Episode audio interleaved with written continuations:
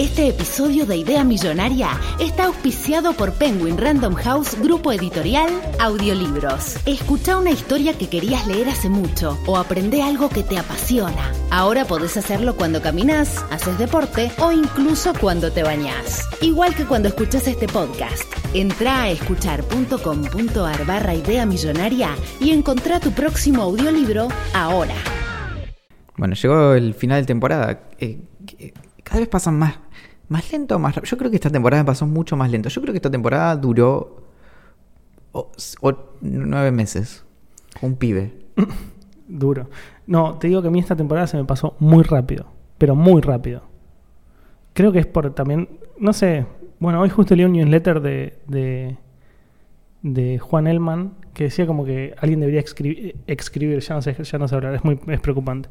Que alguien debería escribir sobre el, como el concepto y el paso del tiempo en la cuarentena, que, que como se va midiendo por fases, no tanto por tiempo. O, o- o es tipo, o es lunes o es sábado, o es lunes o es sábado, o sea, como no, no hay punto medio. Sí, o, o también esto de que cambia cada dos semanas.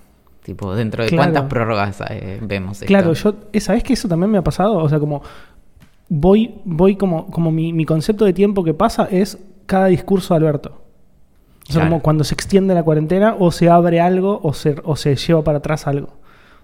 Y es durísimo. Pero al mismo tiempo se me pasan muy rápido los días. Como, bueno, ahora con la mudanza, bueno, ya vamos a hablar un poco de la mudanza, pero como que volvió un poco mi vida de alguna manera a la normalidad. Si bien fue una, mudanza muy extraña y muy rápida y demás, como que, como que volví un poco a la normalidad. a la porque fue- nueva normalidad. A la nueva normalidad con barbijo. Pero porque como que me subí al auto, transporté cosas, eh, hubo un flete, me trajeron el sillón, me trajeron muebles, eh, tuve que ir a mi ex casa a buscar, qué raro suena ex casa, pero bueno, tuve que ir a mi ex casa a buscar eh, libros y cosas que tenía ahí, ropa. Entonces, de alguna manera, me moví más en el lapso de una semana o diez días que fue lo que duró más o menos mi mudanza hasta, hasta ahora que estoy más o menos establecido. Más o menos digo, porque todavía me faltan un montón de cosas. Pero me moví más en esos 10 días que en los últimos 100. Y no es una forma de decir. Sí, mi Fitbit ya no me cree nada. Como, sí, está bien. Caminaste. Ja. bueno, igual parece que encontraron la vacuna, así que eh, ahora el- en un par de... el- creo que el lunes, martes, se termina todo. Ah, sí. Sí, vuelve todo exactamente donde, donde lo habían dejado. ¿En dos días estamos? Sí, eh, viste las de Marvel, las de los Vengadores, que bueno, que hacen tipo... Y eso. Martes. Miércoles a más tardar. Esto es... Nada, tengo, tengo gente que conoce gente. Es my fucking sueño, boludo. Tipo, la semana que viene hacemos eh, idea millonaria en persona. Ay... ¿Sabes qué lindo? Me gusta como, como cómo se va cagando todo. O sea, como, como, como llegamos, hay poca gente, empezamos bien, tranquilo, no sé qué. Y si pones fast forward de la película, es como Axel gritando y Valentín como, pará un poco, dame una ficha para cambiar cerveza. Hay, hay algo también que, que tiene que ver con esto, como básicamente que estemos viviendo una suerte de apocalipsis, que es que... Como Una que- suerte, ¿no? El apocalipsis. Bueno, pero eh, que, que cada vez el, ponemos como el... ¿Cómo se dice? Como lo, lo, lo mejor que nos puede pasar va bajando cada vez más la vara, ¿entendés? Como que en un momento era como, ¿qué es lo mejor que te puede pasar? Bueno, no, tal, y ahora de repente, ¿qué es lo mejor que te puede pasar? Ir a tomar una cerveza algún día. Claro, tipo, olvídate. de acá a los próximos cinco años. No es más tipo viajar al exterior, tomarme unas semanitas de vacaciones en la playa. Claro, tipo, ¿y qué, qué- cuáles son tus planes de acá a los próximos cinco años? ¿Algún día? Irme acá a 15 cuadras caminando. ¿Sabes qué, boludo? Hoy veía. bueno, para arranquemos. Eh, Esto ya es el, esto ya es el episodio. No, bueno, no, no, posta. pero yo tenía la intro. No, no. Bueno, la metés después. En el te fijas cuándo la metes. Eh, Para eso luego escribí una intro. Claro. Bueno, mandale la intro y eso y esto es la intro. Acá Em. cortamos. Pim, acá empieza la música.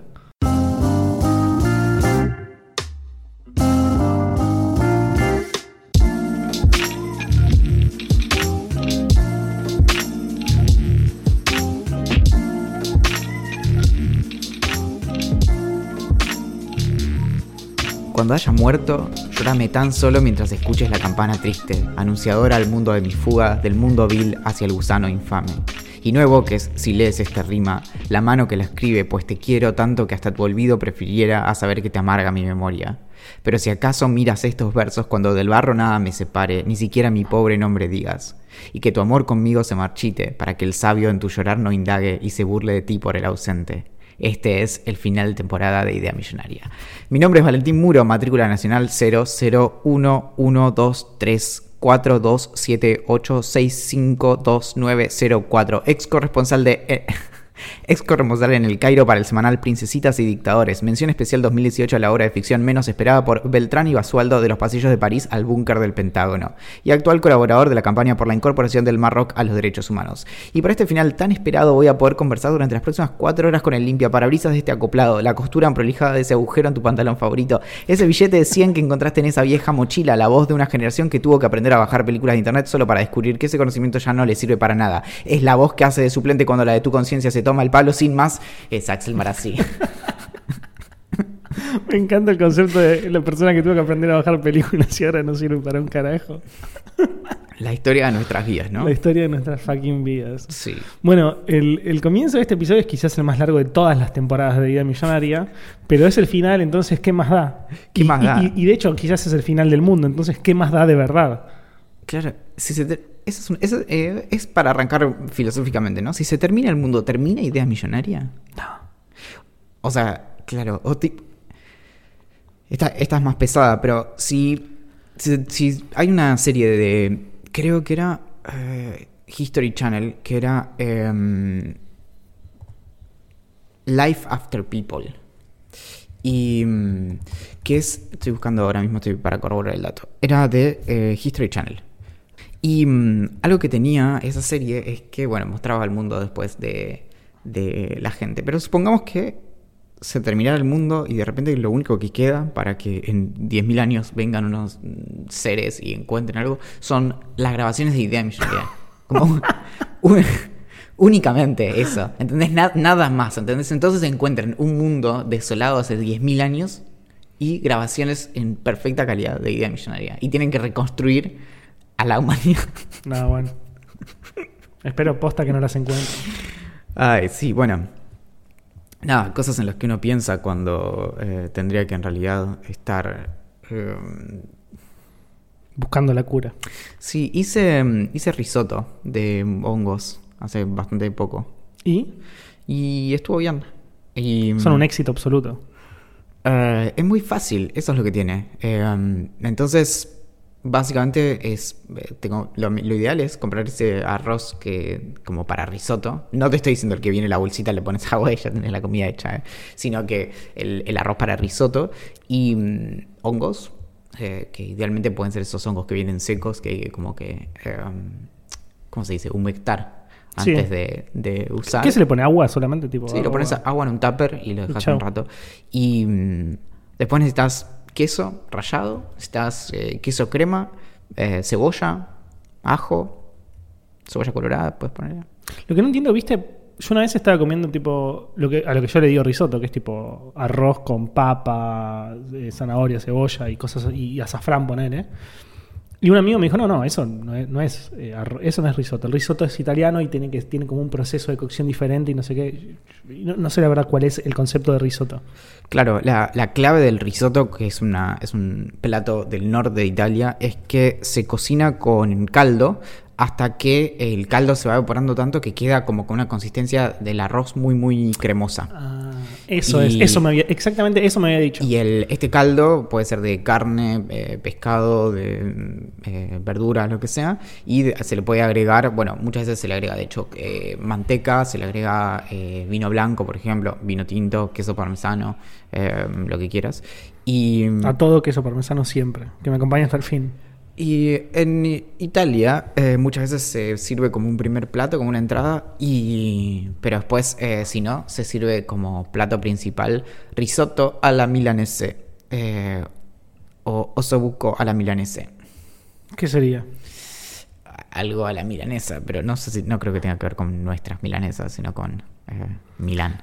Yo con el tema de la mudanza estoy comiendo mal, la verdad. Está bien, la realidad es que me mudé hace re poco, pero no me gusta comer mal En realidad es re rico comer mal, pero no me gusta comer mal porque básicamente engordo y, y- me hace sentir mal, digamos.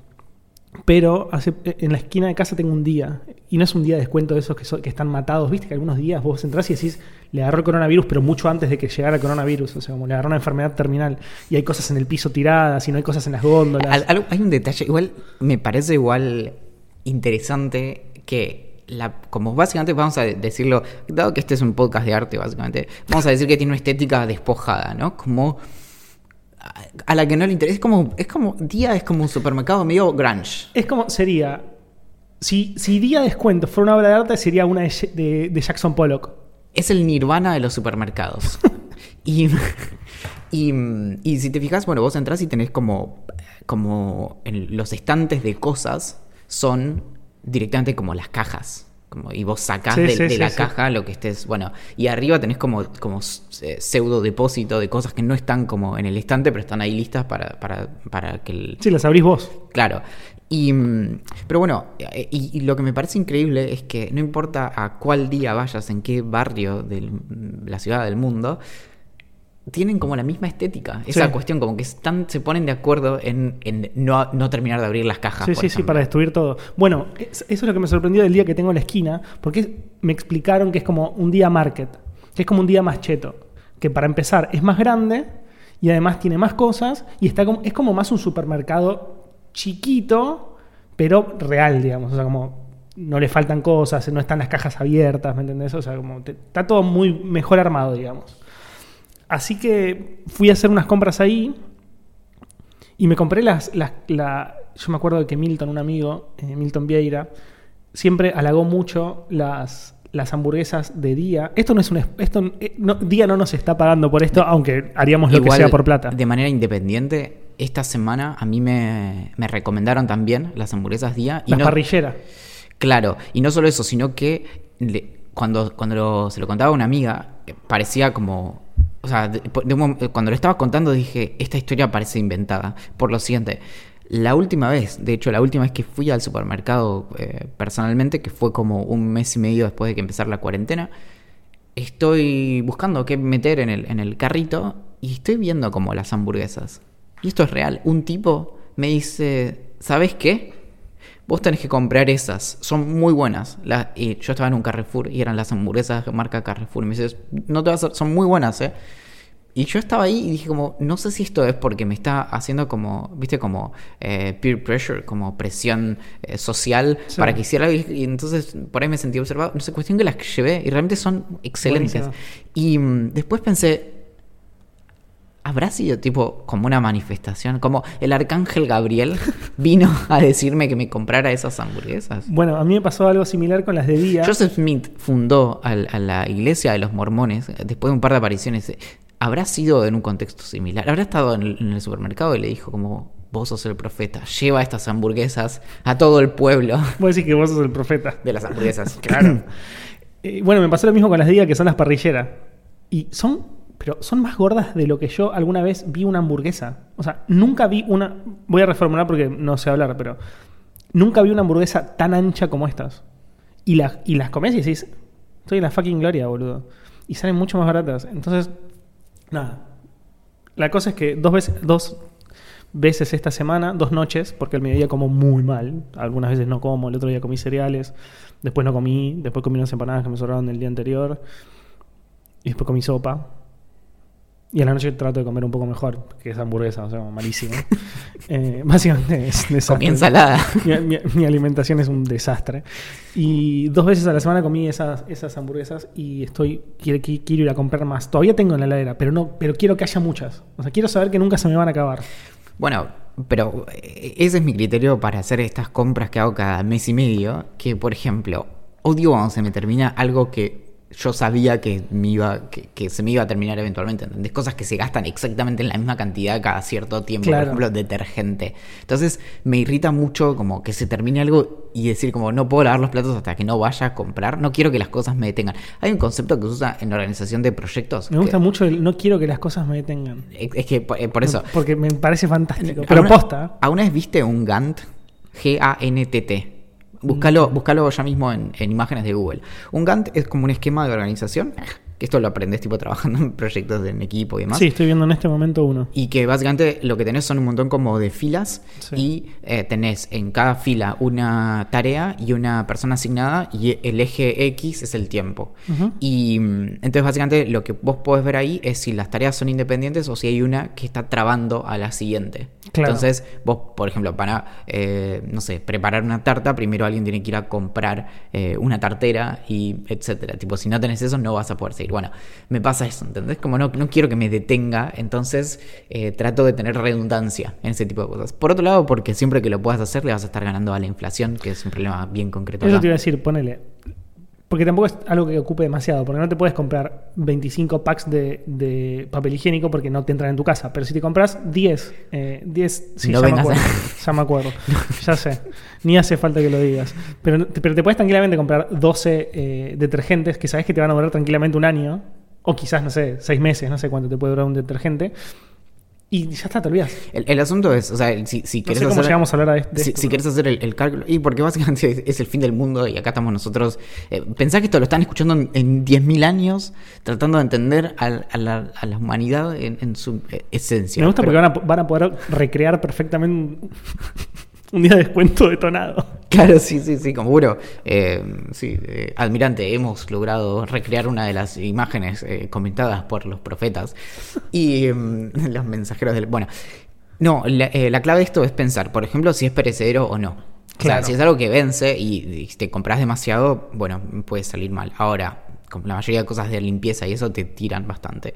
Em, por otro lado, fijarse esto de, bueno, de, si se puede acomodar y demás. El problema que suele tener es que por lo general lo que implica es una forma de pensar que es muy distinta a como pensamos generalmente. Y esto no tiene nada que ver, pero hace un par de días me, me escribió un amigo periodista, eh, Manu Torino, que solía ser mi vecino en mi departamento anterior, y me dice, mira, estoy escribiendo para La Nación acerca de cambio climático y quería hacerte un par de preguntas sobre cómo ves esto de si se van a generar ciertos cambios como de, hábitos y demás en, como en virtud de lo que pasa con la pandemia o si nos va a pasar también que cuando nos agarre como lo peor del cambio climático ya va a ser súper tarde y nadie va a haber cambiado. Bueno, y mm, lo que, lo que quedó en la nota es un comentario que es bastante obvio, o sea, no, no es un insight muy profundo, pero es que básicamente tendemos a pensar mucho más en lo inmediato que en el largo plazo. Entonces Claro. nos sacamos de, de encima el problema que tenemos ahí. Entonces, lo que suele pasar es lo siguiente, y esto es, por lo general, es indistinto de si tenés plata o no. Es decir, esto no, no- no- obviamente no aplica a que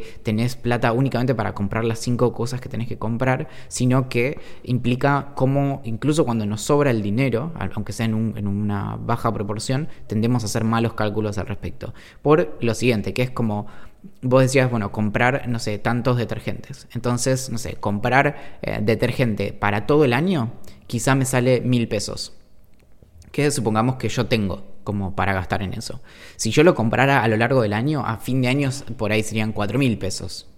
Entonces, lo, lo que tiende a pasar es que nosotros pensamos con no, no, voy a comprar esto ahora y voy a quedarme como con más plata, digamos, en el banco, en vez de hacer una inversión que me va a salir mucho más cara mi compra ahora, pero todas mis compras posteriores probablemente sean mucho más bajas porque no voy a estar comprando, por ejemplo, papel higiénico, detergente, latas de no sé qué, sino que son más como compras de mantenimiento y no como una compra grande.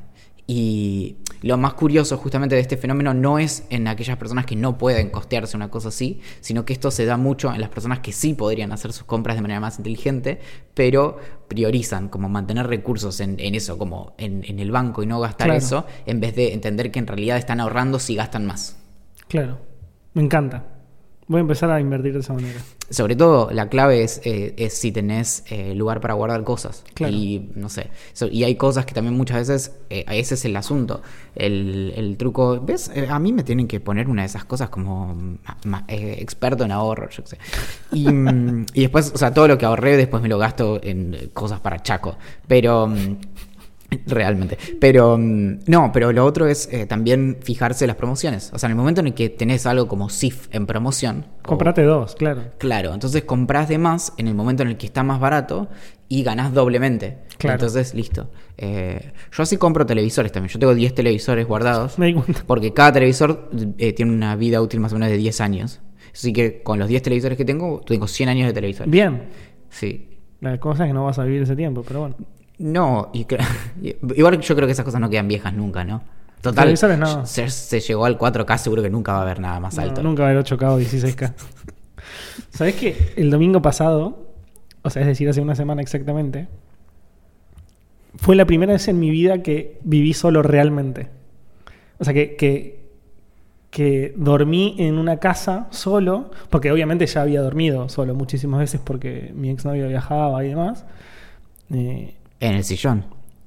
no, en el sillón nunca dormí. Eh, pero el domingo pasado fue, fue, fue muy extraño porque me agarré como una sensación medio de nostalgia, como medio de tristeza, pero al mismo tiempo de felicidad, eh, que no puedo explicar bien. O sea, como que estaba ahí tirado, o sea, eran, ponele las, las 10 de la noche, estaba como tomando una copa de vino en la cama y estaba como medio en la mitad de todo, ¿me entendés? O sea, como Tomando una copa de vino en la cama. Abrazado a la almohada, boludo. Sí. Eh, es, es- Fue muy raro, muy, muy raro. es un garrón que se te caiga una copa de vino en la cama. Por ahora no pasó, pero lo pensé y no, no. Aparte, el acolchado es lo más blanco que hay, por lo menos en todo Palermo. O sea, realmente se te cae una gota de agua y se mancha. Entonces se me llega en una copa de vino y posta me pongo a llorar. O sea, lo tiro por el balcón y me compro otro rápido porque si no me pongo a llorar para el, siempre. el asunto es que ni siquiera tiene que ser una copa, con una gota. No, no, una gota te destruye. Sí. Incluso capaz se me cayó, o sea, y no me di cuenta. Pero bueno, espero no darme cuenta nunca. Claro, por eso eh, conviene tomar eh, vino blanco o agua. O agua. Creo que le voy... No, agua no porque no pega, pero el vino blanco va, me parece. Vodka, el vodka no sé si mancha. No creo. Voy a probar. De- digo, de tomar en la cama y si se me vuelca. Eso, eso es, un- es una estrategia oblicua, ¿no? Como las de Brian Eno.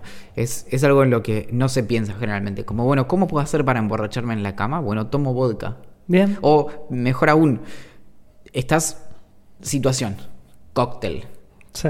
previo al fin del mundo. Es- se te acerca nada, una chica que te parece bastante bonita y te dice, ¿qué estás tomando? ¿Vodka? Ah, sí, qué, qué raro. Eh, eso toman los rusos. Sí, sí, eh, escuché algo de eso. ¿Y por qué te gusta el vodka? Porque es lo único que puedo tomar en la cama para que no se me manche. Bebé. tipo, la levantás de manera asegurada. O sea, no hay, no hay Sí. vuelta. Y te dice como, "Mm, muy Ah. curioso, eh, me llaman desde el fondo. ¿Cómo? Ah, sí, ahí voy. Sí, sí. Y bueno, y ahora que me muevo solo, me di cuenta que estoy aprendiendo cosas.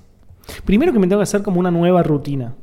Porque tanto en mi, en- en mi otra casa como en la casa de mi familia, yo tenía rutinas muy determinadas. En mi anterior casa, no sé, ya la verdad no la recuerdo, pero hacía cosas con, con- con Ingrid y demás. En la casa de mi familia, medio que me refugiaba un poco en la habitación, como también para, para- encontrar un poco de soledad, entonces consumía muchas series, leía, veía YouTube, eh, o no hacía nada, estaba ahí en la cama, pero tipo con el celu, qué sé yo, mirando stories, lo que hacemos todos. Pero acá es como que en todos lados estoy solo. Entonces, como que me estoy encontrando a poco, estoy como encon- reencontrándome con youtubers que no veía hace mucho, porque, también tengo algún tiempo muerto en el que no estoy laburando. Bueno, bastante tiempo muerto en el que no estoy laburando y no estoy durmiendo y tengo, tiempo de ocio y no sé mucho qué hacer. O sea, como que todavía no encuentro mi lugar de lectura, si es en la cama, si es en el sillón. Veo youtubers en, la tele, que es algo que yo nunca hice en mi vida. Eh, hoy me pregunté, hoy que hace eh, un poco menos de una semana, porque no estamos grabando, o sea, si fuera el domingo sería una semana, pero hace ponerle cuatro días que estoy acá, me pregunté cuándo tengo que cambiar las sábanas. Eh, no sé, o sea, como pequeñas cosas que. O el otro día dejé los platos para el otro día para, para lavar. No sé, ¿no? Que, que antes eran cosas que no hacía porque si no se pudría con Ingrid. O sea, no sé, como cosas así, ¿me entendés? Eh, Bueno, te, te cuento cómo sigue. No sé. Sí, contame cómo sigue. Primero, lo de los platos. Eh, eventualmente te va a pasar. Vas a intentarlo un montón. Pero yo soy el, el eh, soy el fantasma de, de las. eh, de, de los departamentos futuros. Te- em, te- en un momento te vas a dar cuenta de que te quedaste sin platos y sin vasos y sin, No, sin no. nada. Sos un hijo de puta. Yo sé que vos pensás que no. Y de hecho yo mantuve como un track record casi impecable. Pero eventualmente te, te- te va a pasar en un momento que vas a decir, o quizás no te, no te llegues a quedar sin, pero saques un plato y digas como, Es el último. claro, es- o me quedan dos. Así. Y no, el otro es que de repente empiezan a... No están todos los platos. Por ejemplo, Hay un par que están adentro de la heladera porque guardaste un pedazo de algo que te quedó. Después, hay uno que te quedó apoyado en em, la mesa ratona. Después, hay otro que está en el baño. Bueno, es una larga historia. Y así, Si, bueno. yo veo, si vos alguna vez ves un plato mío en la mesa ratona más de un más de 12, más de 12 horas, pegame un tiro porque perdí el rumbo. Ahora, si lo ves en el baño, pegame un tiro en el instante. No sé, vos, tío, o sea, mira, Axel, No, no, te agarro como a los perritos cuando hacen algo mal y te agarro de la nuca y te digo, ¿qué es eso? ¿Qué, qué es eso? me, me pones el hocico en el pis, ¿no? ¿Qué haces? Pero para Valentín un poco. Me hace mal. Me estás lastimando. Bueno, no. En algún momento, bueno, eh, el tema de ver youtubers en el televisor hace que, por ejemplo, estés poniendo algo medio de fondo y al mismo tiempo estés en el teléfono. Claro. O sea, ya, ya ahí estás, eh, como cuando lo miras en el teléfono ya tenés bastante menos, tenés dividida la atención, pero bastante menos que cuando pones algo de fondo. Claro. Y como es mi caso, por ejemplo, terminás después viéndolo tres veces. Porque siempre es como, avanzás dos minutos, te distraes y decís, ah, bueno, no Claro. me perdí eso. Lo peor es que el otro día, por Bueno, sabés ejemplo, que ya me pasó eso. Estaba viendo un par de capítulos de no sé quién y, o de episodios, no sé cómo se le dice, un par de videos y tuve que volver para atrás porque en un momento me colgué hablando por WhatsApp y me di cuenta que no sabía nada de lo que había pasado en los últimos cinco minutos. Eso, eso por un lado. Después lo otro, a mí me pasó el otro día que resulté estar casi dos o tres horas viendo y leyendo cosas acerca de computación cuántica. Igual trato, o sea, no hablemos mucho de eso porque, porque me, empie- me empiezo a sentir mal. Pero mm, cuestión que en un momento estaba con el, Capitulazo mal. Estaba con el teléfono como revisando a ver si entendía unas fórmulas mientras las estaban explicando en el televisor y me daba cuenta como que en realidad no, entendía. Y vi un video de 6 minutos, creo que lo vi, tardé como 25 en terminar de verlo. Como que paraba y, paraba. Por ejemplo, hice algo que no, no no hice creo que en 10 años de carrera de filosofía, que fue tipo pararlo y pensar y decir tipo, ¿estoy entendiendo lo que está diciendo? bueno. Y lo otro que te va a pasar es que eventualmente te vas a encontrar como probablemente, no sé, apoyado contra una pared, medio en posición fetal, a- moviéndote como para adelante y para atrás, diciendo como... Mamá. ¿Qué hice? Em, Bueno, ¿sabés qué? Que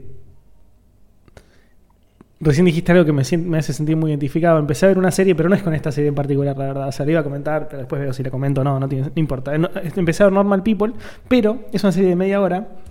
Y el otro día estaba en la cama eh, mirando la serie y ponele que empecé a verla a las 7 de la tarde. Ya había terminado mi día laboral, ya me había bañado, estaba tirado en la cama en plan como, si como, como y si no me quedo en esta posición hasta, hasta mañana. Y empiezo a verla a las 7 de la tarde, dura 28 minutos, y cuando terminé el capítulo, decí que era. O sea, si yo hubiera puesto play y no hubiera pu- puesto stop, 7 y 28 lo hubiera terminado. ¿A qué hora lo terminé? 10 y 22. No, 8 y media. Tardé una hora y media, o sea, una hora más de lo que debería haber tardado. ¿Por qué? Porque pausa, WhatsApp, mensaje tuyo, yo pum, te nos jugamos a hablar, pim, pim, pim, pim, ahora, ahora, eh, vuelvo a poner play. Pum, Bueno. me manda mensaje a alguien más. Yo tengo experiencia en esto y te voy a decir cuál es el, el truco, ¿no? Como en, en inglés le dicen como rule of thumb, como, como regla así que se aplica siempre.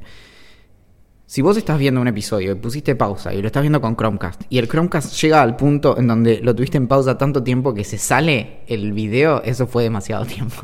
Ya fue. Claro, o sea, estás viendo algo en Netflix, pones pausa y se queda en pausa tanto tiempo que Chromecast directamente dice como cierro esto y te pone como la foto de fondo, Sí. eso fue demasiado tiempo. Tiene re lógica. Sí. Bueno, eh, no, no, me, me- me- me hace pensar que estoy como roto, ¿me entendés? O sea, no puedo tardar una hora y media en ver algo que dura media hora. No me pasa ponerle si estoy con una persona. Si, si, si, si vos venís acá, si nos ponemos a ver un documental o ponemos a vernos una peli, capaz pongo pausa para ir al baño, para ir a buscar una birra, para salir un whisky, para comentar algo, pero no voy a poner pausa todas las veces que querría. No da, es que no, es que no da. O sea, es algo que lo. Yo creo que solo. Es algo que, por ejemplo, que lo hablemos, digamos, che, bueno, tipo, recreo para, para redes o yo qué sé, pero. eh, pero no, claro, porque es como una. un- es una experiencia No, compartida, claro. sí, sí, sí. Y que bueno, también es, es un tema cuando mirás una serie en, a distancia con alguien. ¿Sabes que lo hice una sola vez en mi vida? Yo sabes que no sé si. Bueno. Por la pandemia, ¿no? Obviamente. Nosotros lo hacíamos con Westworld y creo que es la única experiencia que tuve. Creo, creo que nunca vi, lo pensé muchas veces, pero creo que nunca vi una película en simultáneo con alguien más. No, yo tampoco. Tampoco podría, me parece. Ay, no, para. Sí vi. De hecho, no vi serie, vi película. Eh, Bueno, viste Westworld conmigo. Sí, no, eso sí, eso sí, y, es- y era eterna. No, pero Contagion, Contagion eh, esa, esa que se habló mucho al principio de la pandemia. Esa que tiene 10 años y es Sí. con Matt Damon. Te Exacto. amo. Te amo, Matt. Matt. I love you, man. Quiero, quiero a todos tus hijitos. Hoy con Valentín buscamos por qué el ASMR es tan famoso. Y básicamente es porque a la gente la relaja, pero para mí eh, hay que eliminar todos los videos de YouTube porque solamente lo hacen los psicópatas. 2011. ¿La película? Sí. Bien. Bueno, esa la vi, la vi a través de internet. Eh, al principio de la pandemia cuando pensábamos que iba a durar un mes o dos. Ah, boludo. Biblioteca. ¿Dónde está la araña discoteca? Community. Sabes que eh, como, como se habrán dado cuenta quienes leen observando y quienes escuchan Idea Millonaria, o sea, ustedes, eh, tanto a Valentín como a mí nos interesa bastante el arte. No para ser expertos, bueno, expertos en nada nunca, pero no para saber un montón al respecto, pero sí para, para, para interiorizarnos y a veces leer un poco al respecto y no sé qué. Resulta que cuando me mudo, uno de los primeros días empiezo, le saco fotos a todo, estoy como, hasta ahora, digamos, estoy como completamente emocionado, le saco fotos a la tele, le saco fotos al mueble, le saco fotos al, escritorio, que es el, el- el lugar que más uso de la casa, al sillón, que no sé qué. Y un amigo me dice, a esa pared le falta una obra de arte. Y yo le digo, sí, claro, tengo pensado comprar como varias cosas, no sé si comprar alguna de Warhol, aunque está muy quemado, entonces medio que me la baja, eh, aunque me gusta mucho, pero no importa. Eh, o si comprar alguna de Basquiat y, eh, y ponerla en un lugar de la casa. Lo que pasa es que me gustaría tener las obras en el, en el tamaño real y los, y los de Basquiat son muy grandes. Y ese fue el día en el que nos enteramos de que Axel era heredero de una enorme fortuna y no sabía en qué gastar sus 500 millones de dólares. No, lamentablemente no tengo tanto. Nos tomó cuatro temporadas. ¿Te imaginas ahora dijo, soy, soy el hijo de, no sé, Grobo Copatel? Bueno, y le comento eso y me dice, mira, vos sabés que a mí me gusta mucho el street art, se llama Alejo, hizo un documental sobre, sobre grafitis, es como fanático de Banksy y demás. Y, y me dice, yo te puedo pasar un montón de, de- de- usuarios de Instagram que te pueden llegar a Para, para, para, interesar". para, para. Sí. Esto es real. Dentro del nombre Grobocopatel está el nombre Robocop. Me encanta. O sea, esto no es, esto es real, ¿entendés? Por eso es multimillonario. Es un easter egg. O sea, imagínate tener un apellido que tiene un easter egg. Increíble. Y aparte es un alto easter Es egg. fantástico. Es como Banchero que tiene Hero. Ay, no, no, no, no. Wow, es mucho, es mucho. el- un, un tweet que yo más me acuerdo de Luciano es como I'm, I'm the hero in Banch- Banchero. O sea, como I'm the hero in Banchero. Claro, yo, yo soy el, el, el muro en, en, en, en muro. Sí. No. Yo- yo- ¿Sabes que una vez alguien me preguntó si, eh, si mi apellido de verdad era muro? O es como que estaba haciendo un chiste con Facebook. What? Y es como. What? Tipo, que, que lo pienses o, habla muy mal de mí o de vos. ¿Te parece? Claro. Bueno, y te comentaba que, que este pibe Alejo, amigazo, que laburó conmigo en Minuto y ahora está en Telefe, me recomendó, me pasó, me dice, mira, yo te voy a mandar algunos usuarios que, que sé que te pueden gustar, no te voy a mandar todos los que me gustan a mí porque me gustan 200 millones, y me pasó tres. Había dos que me gustaron, pero no, ni en pedo tendría una hora de ellos en mi casa, y, había- y un tercero que me voló la cabeza mal, que se llama Diego Roa. Para los que quieran eh, chequear su Instagram, su Es arroba Valencine. No, no es. A-L-E-N-Z-I-N-E. es roa-diego, R-O-A-diego, que quizás muchos los conozcan porque se hizo muy famoso haciendo, eh, dibujando como pinturas, obras, caras, rostros de niños azules. Y son muy llamativas, tienen mucha expresión, son bastante grandes. Y dije, es, es- y es muy minimalista, que también es como la onda de- del departamento. Pero es, es minimalista, pero al mismo tiempo pop, porque es muy azul y es un azul muy particular. Entonces, nada, me pareció, me voló la cabeza. Yo ya lo conocí de algún lado, creo que me, ya me lo habría mostrado Alejo. Y dije, listo, le voy a escribir a este chabón. Le escribo, le digo, che, Diego, quiero, quiero Hacer negocios con vos. Quiero hacer negocios contigo, amigo. Quiero hacer negocios contigo, manito. Y, y le digo, che, obra. me gustaría comprar una obra tuya, que esto que lo otro, no sé qué. Me gustaría saber el precio de las originales y también si tenés, eh, ¿cómo se llama? Cuando están como impresas en, en- como en una goma, no goma, pero en un plástico. Eh, bueno, Yo la última vez que quise comprar una obra medio que salió todo mal en la primera conversación, porque le digo, bueno, sí, ¿cómo estás? Bueno, me- gusta esta, le paso el link de Instagram, me dice, sí, está buenísimo. Y yo le digo, che, em, ¿tenés un análisis de sangre reciente? Y me dice, ¿cómo? No, bueno, y algún antecedente, no sé, de, por ejemplo, de diabetes, Alzheimer en tu familia. Y, y- y me dicen, y le digo, no, porque esto es una inversión. Y viste que las obras de los artistas muertos valen mucho más. Entonces quería saber como en cuánto tiempo me bloqueó. Sos un monstruo. Y, y le escribo y me, y me pasa los precios tanto de las originales como de las que, que se imprimen. O sea, que se imprimen muchas.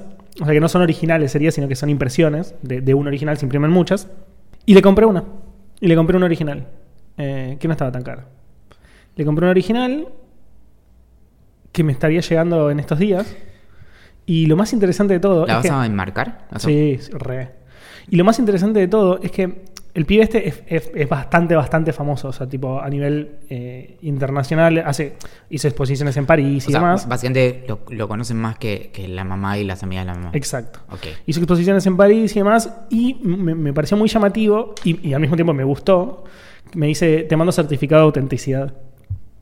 Entonces me va a llegar como la obra y un papelito aparte que no sé qué carajo dirá, como, no sé, no era su firma, no sé, no tengo ni idea que, cómo, cómo funciona eso. Y nada, lo- me va a llegar estos días y, y, y le quieren marcar como rápido, así ya la cuelgo. Tengo que buscar bien el lugar donde colgarla. Y no sé. Te quiero contar algo. Cuéntame. Quiero. Primero te quiero decir. ¿Dónde está la biblioteca? Me llamo T-Bone, la araña araña discoteca. discoteca. Discoteca, muñeca, la biblioteca. Es el bigote grande, perro, manteca. El que no se está riendo de esto que acaba de hacer Valentín es porque no vio Community y es completo. Véala solo por esa escena. Véala hasta esa escena y si quieren después la dejan de ver. Pero esa escena es monstruosa. Y, Y- esta es un after, o sea, está después de los créditos. Troy y Abed. A mí me encanta Abed. Troy and Abed in the morning. Lo que me gusta, bueno, Abed es un personaje que claramente tiene Asperger y es el mejor personaje con Asperger que existe en la historia de las ficciones. Últimamente también estaba, eh, una amiga está grabando un video acerca de eh, personas neurodiversas en ficción yo qué sé, entonces es tipo desde Forrest Gump hasta eh, el personaje en la película de Rayman y demás. Y justamente el personaje de Abed es uno de los pocos, que, por ejemplo, el personaje de Abed es perfecto y el más imperfecto y choto de todos es Sheldon en The Bang Theory. Tipo, que de hecho nunca está del todo claro si tiene Asperger o no, no sé qué, bueno, es, es malísimo. Y tipo, Sam está muy bien, por ejemplo, pero el de Abed es, es perfecto. Es un personaje fantástico. Es increíble. Y yo voy por el capítulo 20 de la primera temporada. O sea, me queda bocha por adelante. ¿Cuántos capítulos tiene por temporada? Debe tener tipo 20, 20 y pico. Y. Yo lo que me pasó con esa serie es que la tiene vi... seis temporadas. Claro, yo vi, habré visto tres temporadas y las veía cuando estaban saliendo in situ, o sea, como En tiempo real, en digamos. tiempo real. Y después de un tiempo me... Porque lo que tiene la serie es que es muy absurda por momentos. Y eso es increíblemente gracioso. Pero quizás te pasa a vos, fíjate en, en su momento. Llega un momento que funciona también ese recurso que hacen de todo un absurdo. Y ahí me, y ahí me cansó un poco. Mm. Entonces ahí dije como, bueno, ya fue, la dejo de ver y listo. Claro, bueno, a mí eso de cansarse me pasó. y Todo el mundo me dijo que me iba a pasar, pero bueno, ahí fui cabeza dura. Y vi Arrested Development. Que las primeras temporadas estuvieron como bastante bien. Sí, a mí me pasó igual, ¿eh? Me Pero- pasó igual que con Community. Pero las dos de Netflix, de hecho hay una, la cuarta temporada, es como que la hicieron dos veces. Y mm, de hecho cuando la, la versión que está subida ahora en Netflix es como la segunda versión, aunque, aunque, las do- aunque todo fue Netflix, porque cuando la subieron originalmente es como que eran estaban editados distintos los capítulos. Y, y después subieron como una versión como editada de una manera más obvia para que se entienda más lo que estaba pasando. Como que cambiaron Malísimo. la- la- el orden de las escenas, no sé qué, y mm, del mismo material. Y mm, me pasó que lle- llegué al punto donde perdí el interés de seguir viéndola. Claro. Como que dije como, uy, creo que me... O sea, creo que me quedaban dos capítulos y los colgué como tres semanas. O sea, que que, es terrible. Imagínate siendo el creador que a alguien le pase eso. O sea, tenés Sí. que haber hecho las cosas muy mal, porque para haber visto tantas temporadas y decir dos capítulos, que es una hora, o menos, 40 Pero, minutos. Para, para que te des una idea, vi el último capítulo y después me quedé como dudando de si había visto el último capítulo. O sea, que ni siquiera es como conclusivo, como bueno, ya no entendía nada, todo se empieza como a, a- no sé, tiene como unos misterios medio que se extienden, extienden mucho en el tiempo, pero bueno. Y mm, no, y Community la descubrí hace relativamente poco. Me, me encanta esto de tener una nueva serie corta, que, o sea, de capítulos cortos, que tengo Sí. muchos capítulos por delante, porque básicamente eh, cada vez que, que sale una prórroga de la cuarentena, yo digo como, bueno, pero díganme qué tengo que mirar. Como, como mínimo, no sé, que al final de la, de la cadena nacional te digan, bueno, y te recomendamos estas cinco cosas en Netflix. Gracias. Buenísimo, ¿te imaginas que hicieron eso? Me- yo me estallo, tipo, toma mi voto para, para dentro de tres años. Gente, no va a ser tan grave porque tendremos. eh, bueno, pues acaba de salir la última de Dark. Eh, pueden sintonizar la próxima media hora y. mm, un servicio a la comunidad. Bueno, y mm, eso. Y me parece un gran, gran personaje el de Abed de Community. Anoche vi una película que salió en Netflix también, que se llama Eurovision. A ver, no me, no- no me acuerdo exactamente el nombre. Es la última de Will Ferrell. Eh, se llama Eurovision Song Contest. eh, la historia de. mm, de. eh, Fire Saga. Eh, No sé nada de lo que estás diciendo. Sí, para. ¿Sabes lo que es el Eurovisión? Mm. Un canal de televisión. No, Eurovision es un, es un concurso de como de música en, en ¿cómo se dice? En, en Europa, básicamente, de la que participan todos los países de- de europeos y, mm, y básicamente se hace desde, eh, ¿hace cuánto? Hace ses- hay, ya hubo 64 concursos. Y de ahí salieron algunos personajes como Conchita, no sé si lo ubicás, que es Conchita es el personaje de un como la, la- personificación de- del escenario de un cantante que se llama Thomas no sé cuánto eh, y que se llama, o sea, su, su personaje se llama Conchita Wurst, que es muy famosa porque su personaje, de hecho, es, es como, eh, se usa pronombres femeninos, tipo ella, y tiene pelo largo y lacio y barba. Y, pero el, el- digamos, el, quien, quien hace ese personaje se llama Thomas eh, Neuwirth, que es, de, es un austríaco que usa pronombres eh, masculinos. O sea, él se reconoce a sí mismo como, como varón, digamos. Y se hizo muy famoso, o sea, su personaje, la, la tenés que haber visto, la, la imagen. Busca Conchita eh, Wurst como si fuera tipo em, salchicha en alemán. Sí, que reconozco. Sí, bueno, sí, lo he visto. ese personaje es de ahí. Bueno, y, y nada, es, es- es un delirio, pero bueno. Y después vi varias de terror. Vi Midsommar, La de. eh, Nico, Nick, ¿Cómo es? no sé. ¿Cómo es el actor principal? No, eh, pero actúa el de. Uno de. mm, El de. El profesor de, de The Good Place. Midsommar la, la dirigió Ari Aster y mm, tiene Florence Pugh, eh, Jack Raynor, William Jackson Harper, Willem Gol Bolongren, no sé, bueno, no importa. Cuestión que eh, está bastante bien, pero creo que no la entendí. y, y después vi Get Out. Uf, peliculón, boludo. Sí, me gustó mucho. Y, Ganó el mm, Oscar, me parece. No, pero creo que la historia es que estuvo, fue- estuvo nominada y eso Ah. ya es un montón porque por lo general las películas de terror no son... eh, Es que lo que tiene mucho Get Out. Estamos hablando de una película que tiene, no sé, como 3, 4 años, pero no importa. Lo, lo- lo hablamos igual porque llegamos tarde a todo. Como a Nanette, que también lo vi hace muy poco y lo recomiendo muchísimo. ¿Viste la continuación? Douglas. No, todavía no, pero la voy a ver este fin de semana. O sea, cuando salga este podcast, probablemente ya la haya visto. Eh, Get Out, más que una película de terror, que sí es una película de terror, es un mensaje profundo sobre la discriminación. Entonces, como que, como que es entendible porque una película de terror de ese estilo puede estar nominada. En general, las películas de terror no hay un mensaje detrás. Un mensaje tan profundo, quiero decir. Claro, ¿y viste eh, la continuación? O, sea, no la continuación, sino la siguiente película de él que se llama Us. Eh, sí, la vi, la de, lo- la de los... Sí, la vi. No, no quiero decir ¿Qué? nada porque es muy... eh, como decís, una cosa y le spoileas todo. No está tan buena como, como Get Out, Eso ni en pedo, dicho. pero ni en pedo, ni cerca. Pero está buena, está buena, está buena. Bien, y estoy a 13... Te quiero... eh, voy a aprovechar que está prendido el micrófono. Sí, está prendido. Eh, bo- nuestra relación es como las cosas más importantes en mi vida, ¿no? Vos lo sabes. Pero eh, te quiero confesar que soy eh, po- polipodcástico. Eh, mañana voy a grabar un episodio de un podcast con Agustín acerca de Dark. ¡Wow! Buena onda. El problema es que no la terminé de ver. ¿O no? Me quedan tres episodios y no da no verlas, así que bueno, creo que voy a tener que hacer la tarea. Pero la idea es hablar acerca de viajes en el tiempo y cosas así. No, no sabemos cuándo saldrá, pero... Y la, la mayor... ¿Pero es producción suya o es producción tipo de H... No sé quién la hace, Netflix? eh, lo paga todo Jeff Bezos de su bolsillo. Ah, ok. Bien. Eh, no, no, no. La idea es que es aprovechar que Agustín tiene un micrófono. Ah, ok. Eh, básicamente. Pero no, lo primero que bueno, nunca, nunca grabamos nada juntos, pero lo otro es que eh, no, no tengo idea de cuándo saldrá, ni, ni qué onda. Pero eh, la idea es hablar acerca de Dark y como viajes en el tiempo y como cosas así, de las cosas que él sabe de, de cine, que yo no tengo ni idea. Y lo más divertido es que tenemos como ventanas muy específicas de tiempo, que son los tiempos en los que Sophie está durmiendo.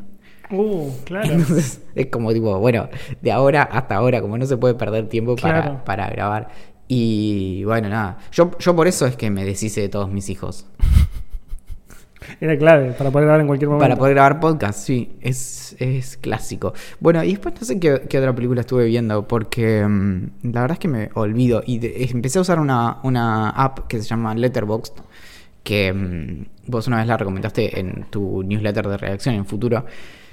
Y, mm, y creo que me olvido de las películas que voy como viendo. No Em, las cargas en Letterboxd.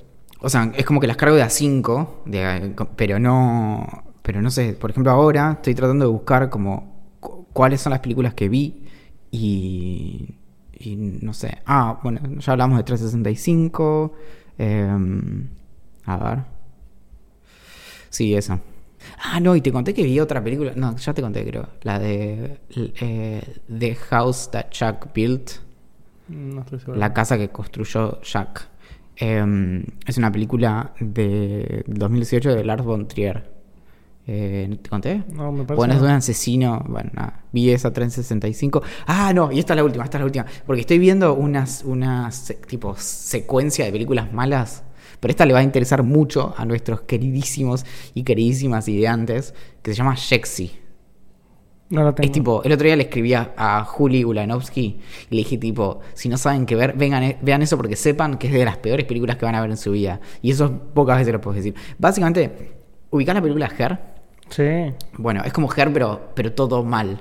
Entonces es un chaboncito. Y, y voy a spoilear la película, no, no me importa nada, se, se recontra merece eso. Básicamente es un chaboncito que se le rompe el teléfono y va como si fuera el Apple Store y pide uno nuevo y le viene con un nuevo asistente que es como Siri, que se llama Shexy. Y, y es medio como que tiene una personalidad. Le dice como, bueno, no sé, aceptar los términos y condi- condiciones, sí, sí, bueno, me das tu contraseña, sí, sí, no sé qué. El pibe como que le dice sí a todo. Y, no sé, a la mañana siguiente tipo, se levanta y la, va al laburo y el jefe le dice, tipo, recibí ese mail en donde, no sé, me cagabas a puteadas y me pedías un aumento y no sé qué, No. bueno. Y, y es como que el, el aparatito está hecho como para mejorarle la vida y entonces empieza como a hacer cosas en su vida digital de forma automática, como, no sé, pedirle cosas o mandar mails o no sé qué, comunicarse con gente, lo que sea. Y, y eventualmente, y ahí es donde es básicamente la trama de la película, es como que la inteligencia artificial esta se enamora de él y se pone celosa de que el chabón se empieza a enganchar con una piba de verdad. Y entonces empieza como a tratar de sabotearlo. No, Malísima. sí, pero es fascinantemente mala. ¿Dónde está Netflix? Y sí, sí, no, está en Amazon, creo. Creo que está en Amazon Prime. Y es increíble. Es con uno de los actores de Modern Family. Pero. mm, No da. Son las pelis que no da. O sí. O sí da. Tenemos un mail de El Profesor. O como le decimos los amigos, el profe.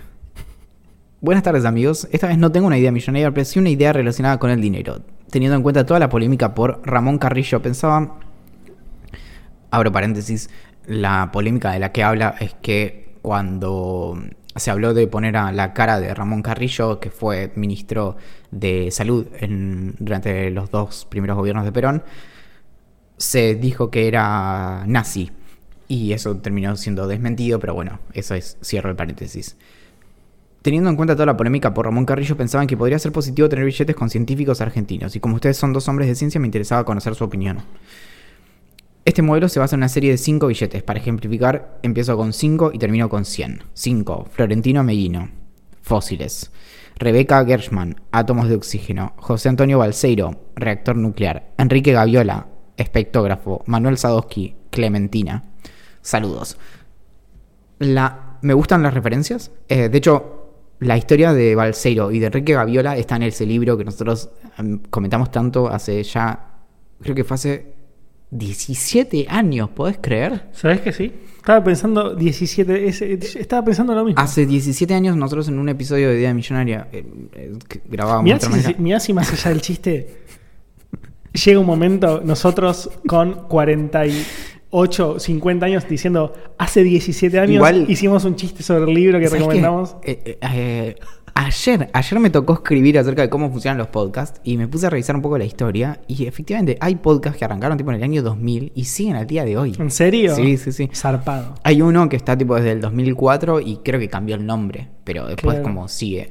Y mm, hablamos de un libro que justamente se llama El secreto atómico de la isla Huemul, que es eh, de Mario Mariscotti, que cuenta toda la historia de la, energía, la historia de la energía nuclear en Argentina. Y justamente Enrique Gaviola es, es un personaje muy, muy importante en esa historia.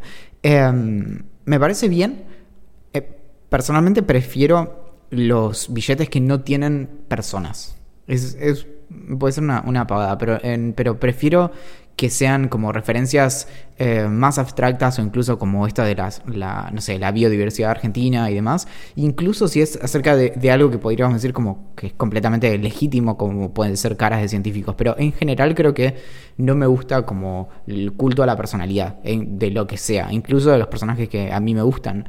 Y... mm, Así que lo que propongo es eh, hacer unos billetes que tengan Pokémons.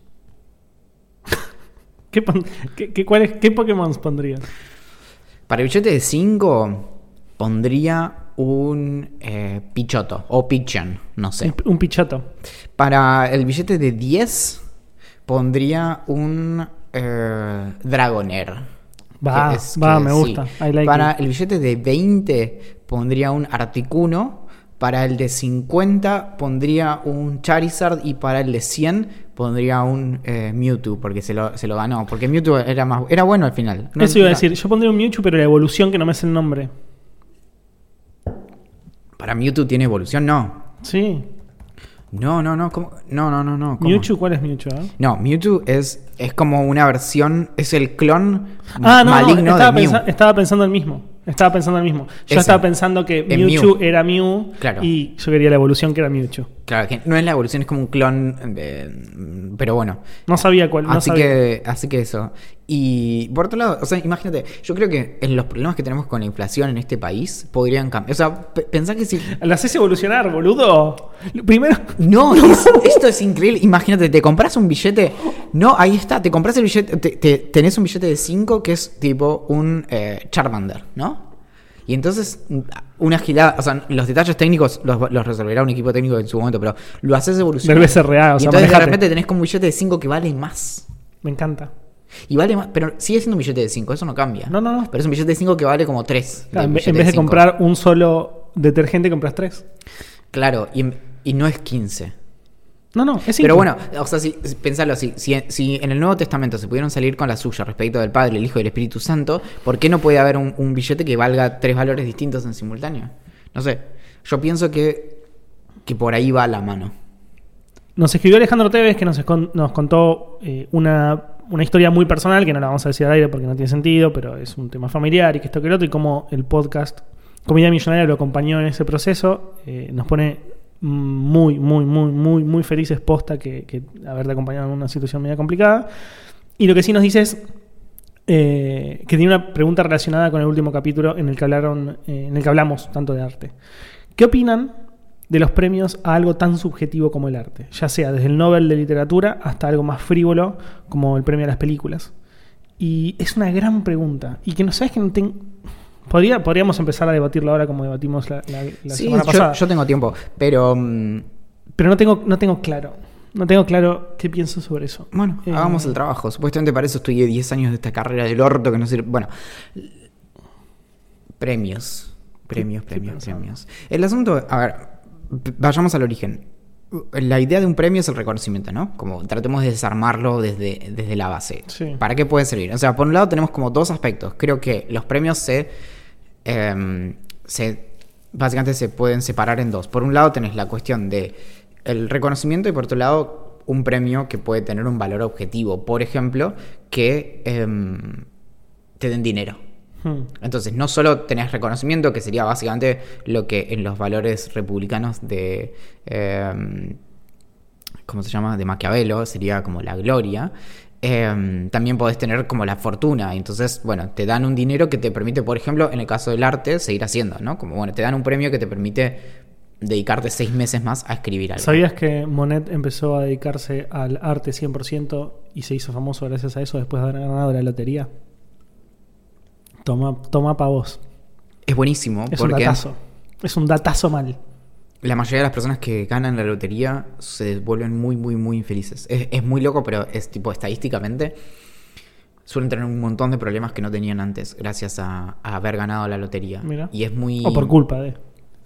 Sí, y por otro lado, algo, el otro dato, esto es, es muy probable que ya lo hayamos dicho en algún episodio de Vida Millonaria, pero alguien, espero que haya alguien allá afuera que nos pueda decir como, sí, temporada 1, episodio, no sé cuánto. Pero mm, suelen eh, perder el dinero muy rápido. Tipo, la gente que se hace millonaria por la lotería suele dejar de serlo en tipo 5 a 10 años. Mira. Es decir, como todo lo contrario, a- tengo cierta guita y la, la invierto, entonces, sino que, de hecho, la primera reacción de las personas cuando ganan la lotería suele ser la reacción que vos me dirías en este momento. Axel, ¿qué harías si te ganas la lotería ahora? Le consulto con un No, no. corredor eso- de bolsa. No, por eso. Eso es lo que no hace nadie. No me sirve el ejemplo. La cuestión es que la mayoría de las personas cuando ganan la lotería lo que hacen es me compro todas las cosas que pensé en algún momento que me quería comprar. No, Entonces negro, agarro. no, y, no, amigo. Me compro una, dos, tres, cuatro casas. Me compro 70 autos. Me compro no sé qué. Y suelen hacer eso. Entonces eventualmente te quedas sin dinero.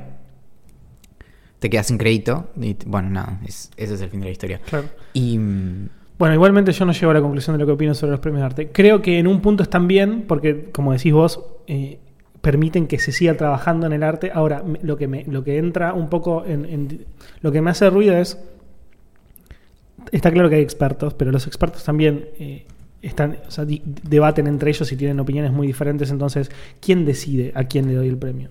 ¿Por qué le dieron el premio a eh, eh, Alexievich y no a Murakami en, en el Nobel? ¿Me entendés? Digo, son, las do- son los dos, tanto ella, rusa, eh, cronista de, de, de lo que sucedió en Rusia con el reactor y demás, como Murakami, que escribió libros increíbles, son los dos zarpadísimos. Bueno, cu- ¿cuál es el, ¿quién decide?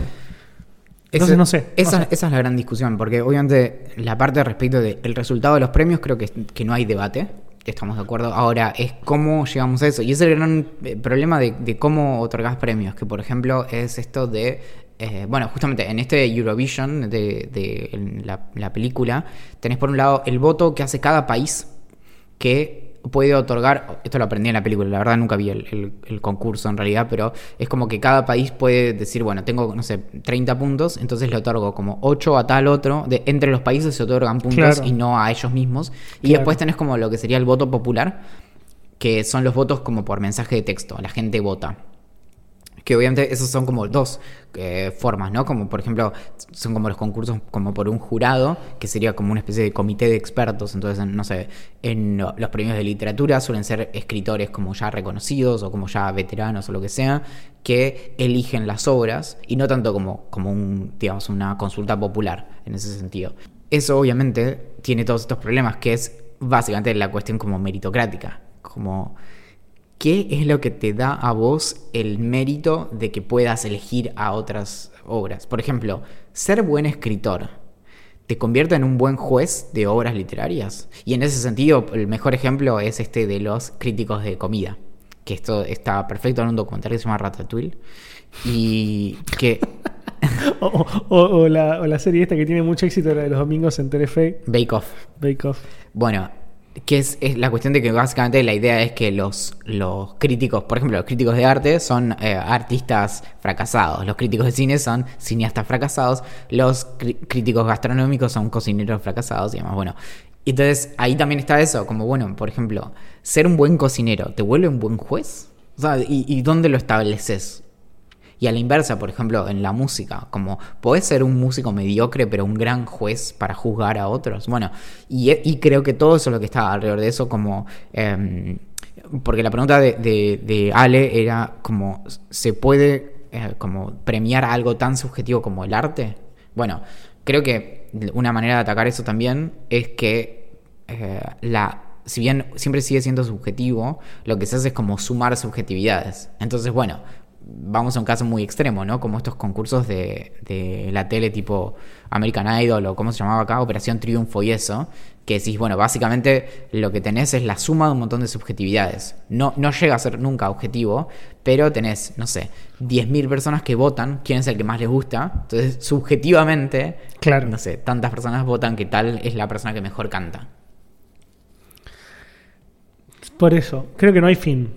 Creo que, opinemos lo que opinemos, eh, eh, no, no, no, no, hay respuesta correcta en esta respuesta. Eh, Seguro que no. Lo- lo- la pregunta que por ahí es más interesante, eh, como en torno a lo que dice él, es si está bueno que eso suceda. Y ahí por ahí lo que se me ocurre es que eh, el mejor escenario posible es aquel en el que hay mucha diversidad de, de concursos y, Y de de jueces. y de jurados, claro. Claro. Entonces, básicamente, que, pensalo, si tenés como muy pocos concursos, la, lo que salga de eso probablemente sea como muy homogéneo. Ahora, si tenés mucha diversidad de concursos como con diversidad de eh, origen étnico, con diversidad de género, con diversidad de, bueno, género literario, con diversidad de edades, de, no sé, muchas cosas así, y que los premios sean igualables, obviamente, porque, digamos, si, si uno no te sirve para nada y el otro, bueno, es excesivo, entonces, bueno, también pasa eso. Obviamente, lo que mm, seguramente pasa en concursos vinculados al arte es que tenés una cuestión muy eh, clasista. Claro. Porque quien eh, generalmente se puede dedicar al arte es quien eh, pertenece a una clase ociosa, básicamente alguien a quien le pueden bancar su exploración artística porque es alguien que se puede dedicar a su obra y no a pagar el alquiler y Claro. demás. ¿O cuánto necesita el ganador del Nobel, los 100 mil dólares que le da el Nobel, no? Digo.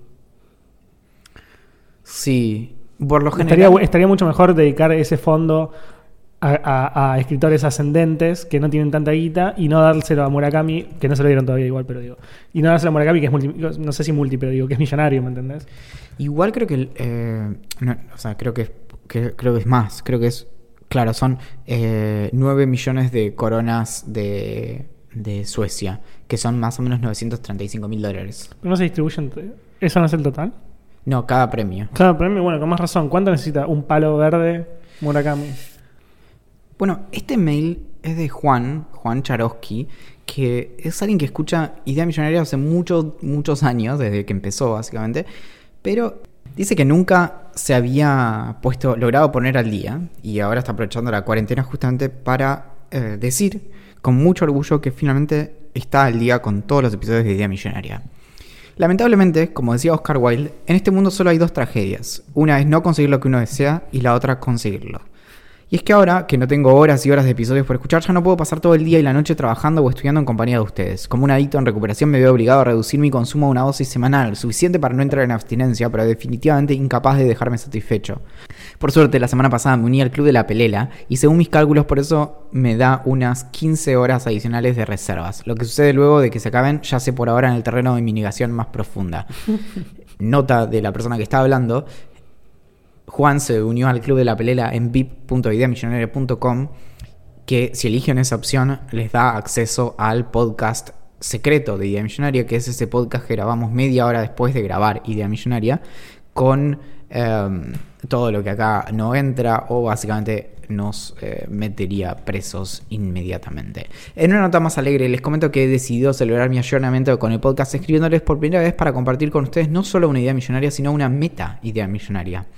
Creo que haber consumido años de episodios en algunas semanas de cuarentena me han dado un vantage point, una perspectiva, desde el cual puedo apreciar con claridad meridiana las grandes tensiones que recorren las cuatro temporadas de este fenómeno podcasteril. Y de entre todas hay una que sobresale de manera evidente, ebooks versus libros en papel. Creo que estoy de acuerdo. Por años, los lectores de todo el mundo se han enfrentado al dilema de tener que elegir entre la practicidad de los formatos digitales y la capacidad de sus contrapartes físicas de adornar bibliotecas y hacernos parecer más cultos cuando tenemos visitas. Algunos de los más brillantes, incluyendo por supuesto al Dr. Marazzi, han decidido emular al general Perón y optar por una tercera posición, realizar sus lecturas de manera virtual y comprar posteriormente una versión analógica de aquellos textos que se hubieran ganado un lugar en su corazón. Bien. Bien, doctor Marazzi. Sin embargo, si bien ingeniosa esta estrategia, presentó siempre un inconveniente insoslayable. Aquellas copias físicas entregadas luego de finalizar la lectura del volumen virtual nunca contarían en sus páginas con los diligentes resaltados y notas del lector. Siendo descartada por extremadamente tediosa e ineficiente la alternativa de volver a repetir el proceso de comentado en la nueva copia, esta cruda realidad dejó a decenas de millones de bibliófilos con estantes llenos de libros pero vacíos de reflexiones, ideas y análisis propios. Ciertamente una tragedia. De lo que está hablando nuestro gran amigo Juan es de, la, de los marginalia, que son las anotaciones en los márgenes de los libros. Que eh, escribe muy bien, Juan, la verdad. Debería dedicarse. No sé qué se dedica, pero que se dedica a escribir, boludo. Sí. Afortunadamente para todos aquellos que han padecido este flagelo contemporáneo, la solución ya está aquí. Les presento al Servicio Automático y Remoto de Adecuación de Subrayados y Anotaciones, o SARASA. Es buenísimo. ¿Cómo funciona? Se preguntarán ustedes. Bien, es muy simple. Este servicio podrá ser integrado a cualquier plataforma online de venta de libros físicos y digitales, siendo Amazon el tipo ideal. Cuando un lector termine un ebook del cual quiera una copia física, podrá comprarla a través de la plataforma indicando que quiere contratar el Sarasa por un módico precio. Automáticamente el tomo elegido será enviado junto a todos los subrayados y anotaciones que el lector haya hecho en su versión digital al equipo de Sarasa, el cual durante los días y noches siguientes trabajará incesantemente para copiar a mano todas las inteligentes observaciones del lector en su nueva adquisición. El servicio presentará una amplia gama de opciones estilísticas, ofreciéndole a sus clientes la posibilidad de elegir entre distintos tipos de caligrafías e incluso varios grosores de lápices para marcar las páginas. Todo esto, por supuesto, optimizado por inteligencia artificial y asegurado por tecnología blockchain.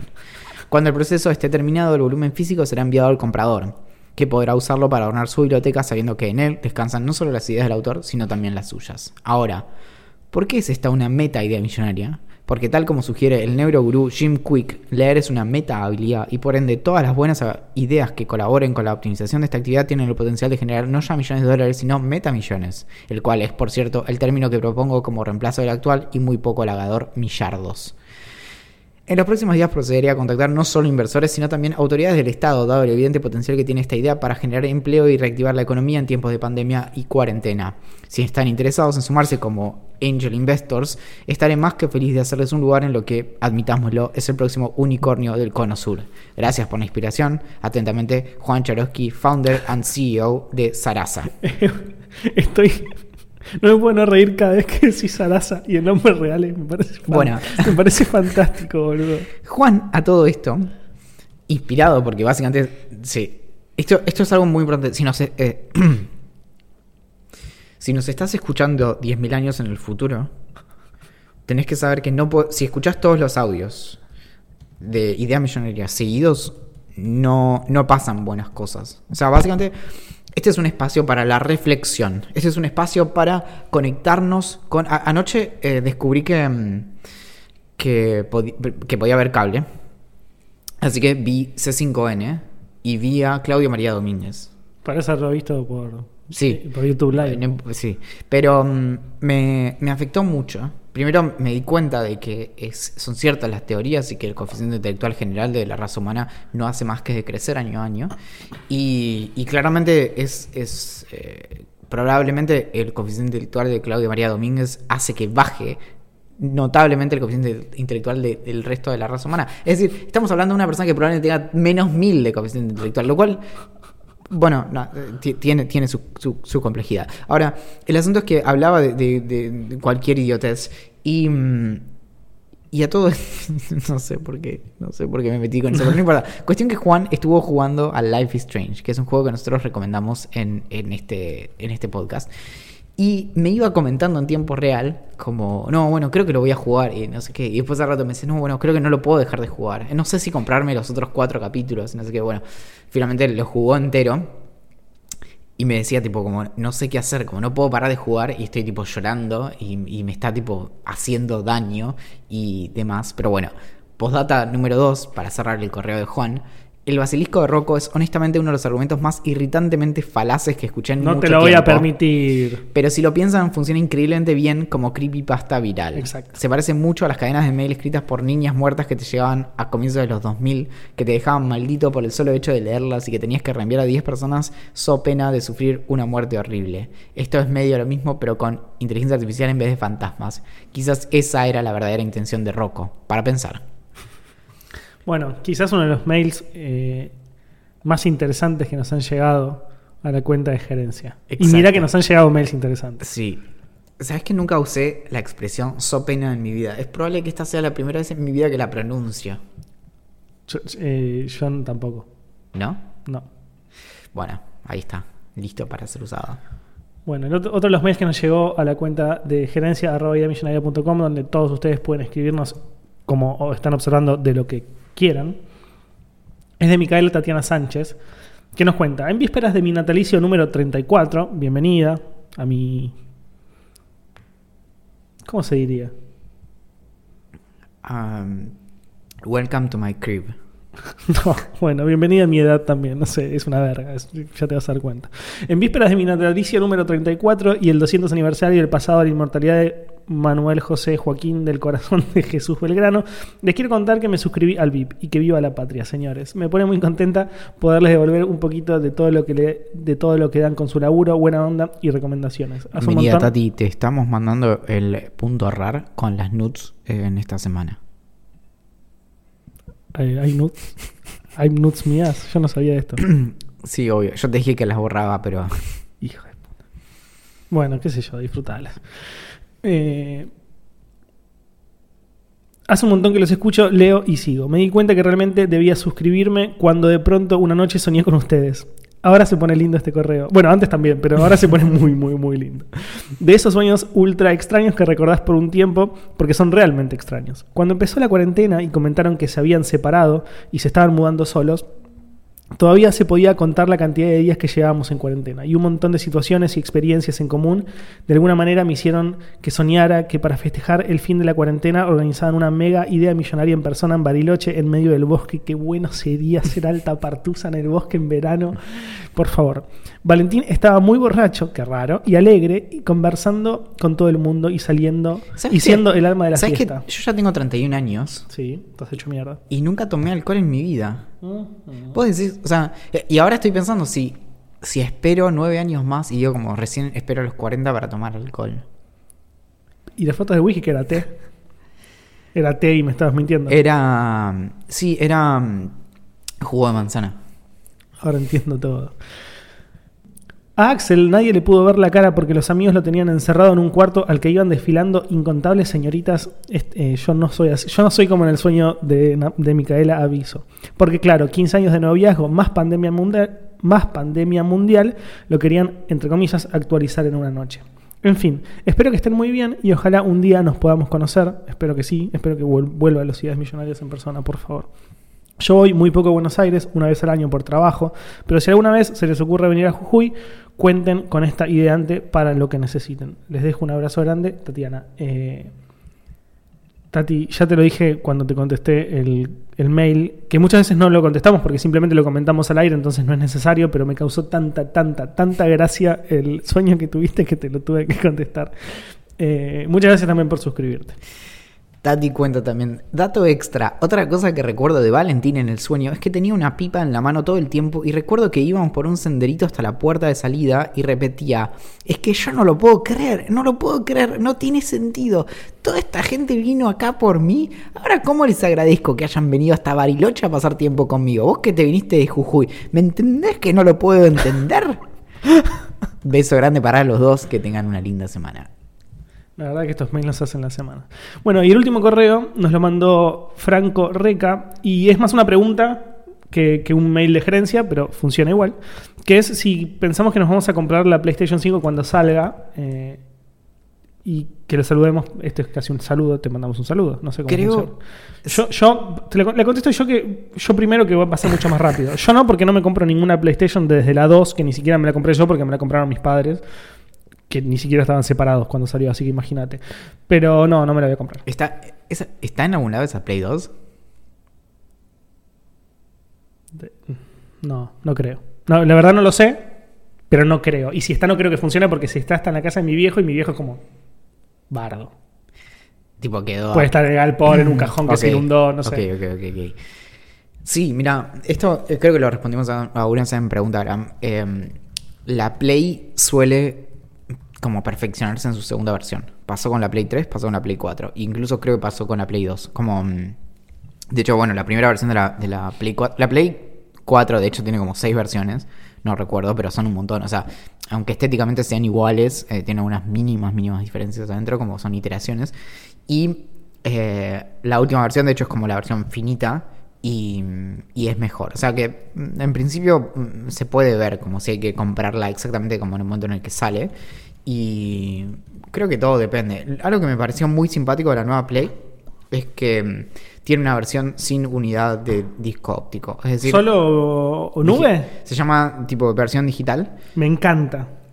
Realmente en mi PlayStation, creo que una sola vez le puse un disco, que era un- el juego que me vino, porque básicamente me venía como un juego de regalo. Y después me lo- ese juego me lo terminaron regalando como en PlayStation Plus, así que ya ni siquiera creo que no, no- el- creo que regalé el disco y nunca más lo usé, o sea, nunca puse un Blu-ray, o sea, nunca alquilé un Blu-ray en mi vida ni nada, así que em, nada. Yo creo que va para ese lado igual. Creo que esta va a ser la última versión de PlayStation que tenga posibilidad de meterle un disco.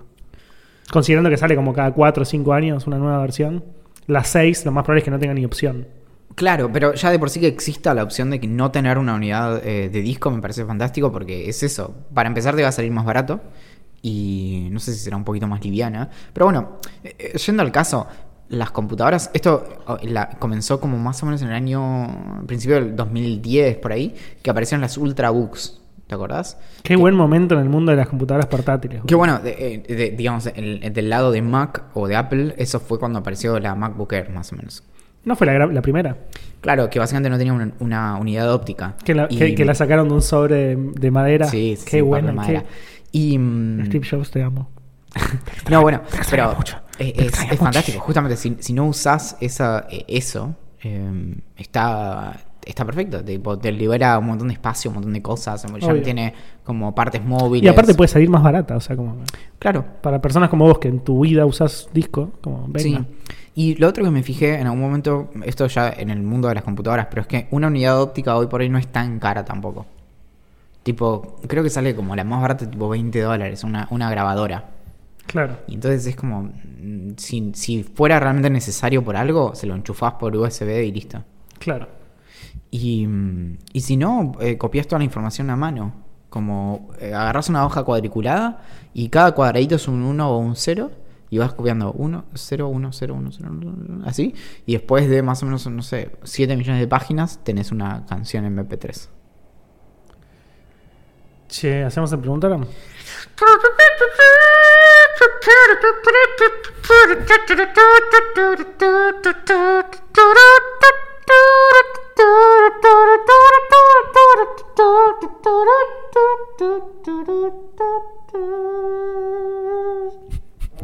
Pregunta, Gram. Preguntas de Instagram. lo sentí, boludo, ¿eh? Lo sentí adentro, ¿eh? La- Es que, Lo sentí. sí, ¿sabes qué? Che, este capítulo va- va durando, si no me equivoco, una hora 22 minutos. Probablemente termine durando una hora 40. Eh, dije el nombre del, del episodio secreto, pero lo voy a borrar. Eh, olvídate del, del- del fin de semana. Olvídate del, del domingo. No sé quién carajo lo va a editar, te aviso. Eh, no llego. eh, editamos media hora. O lo vamos subiendo de las tandas. Tipo, 15 minutos. El domingo lo subimos, tipo, a la, a la medianoche sale media hora. Y después, como a las 6 de la mañana, sale otra media hora. Y así. Nunca hicimos eso. ¿Sabés que Nahue hace, Nahue hace una pregunta que, que, que me parece bien que la haga, pero la respuesta es muy obvia?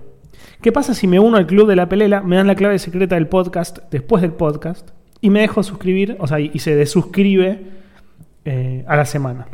Yo estoy casi seguro de que esto lo hablé con él, o en los mensajes de Instagram, o por mail, o lo que sea, pero creo que lo que le dije fue, básicamente, o sea, tenés toda la razón.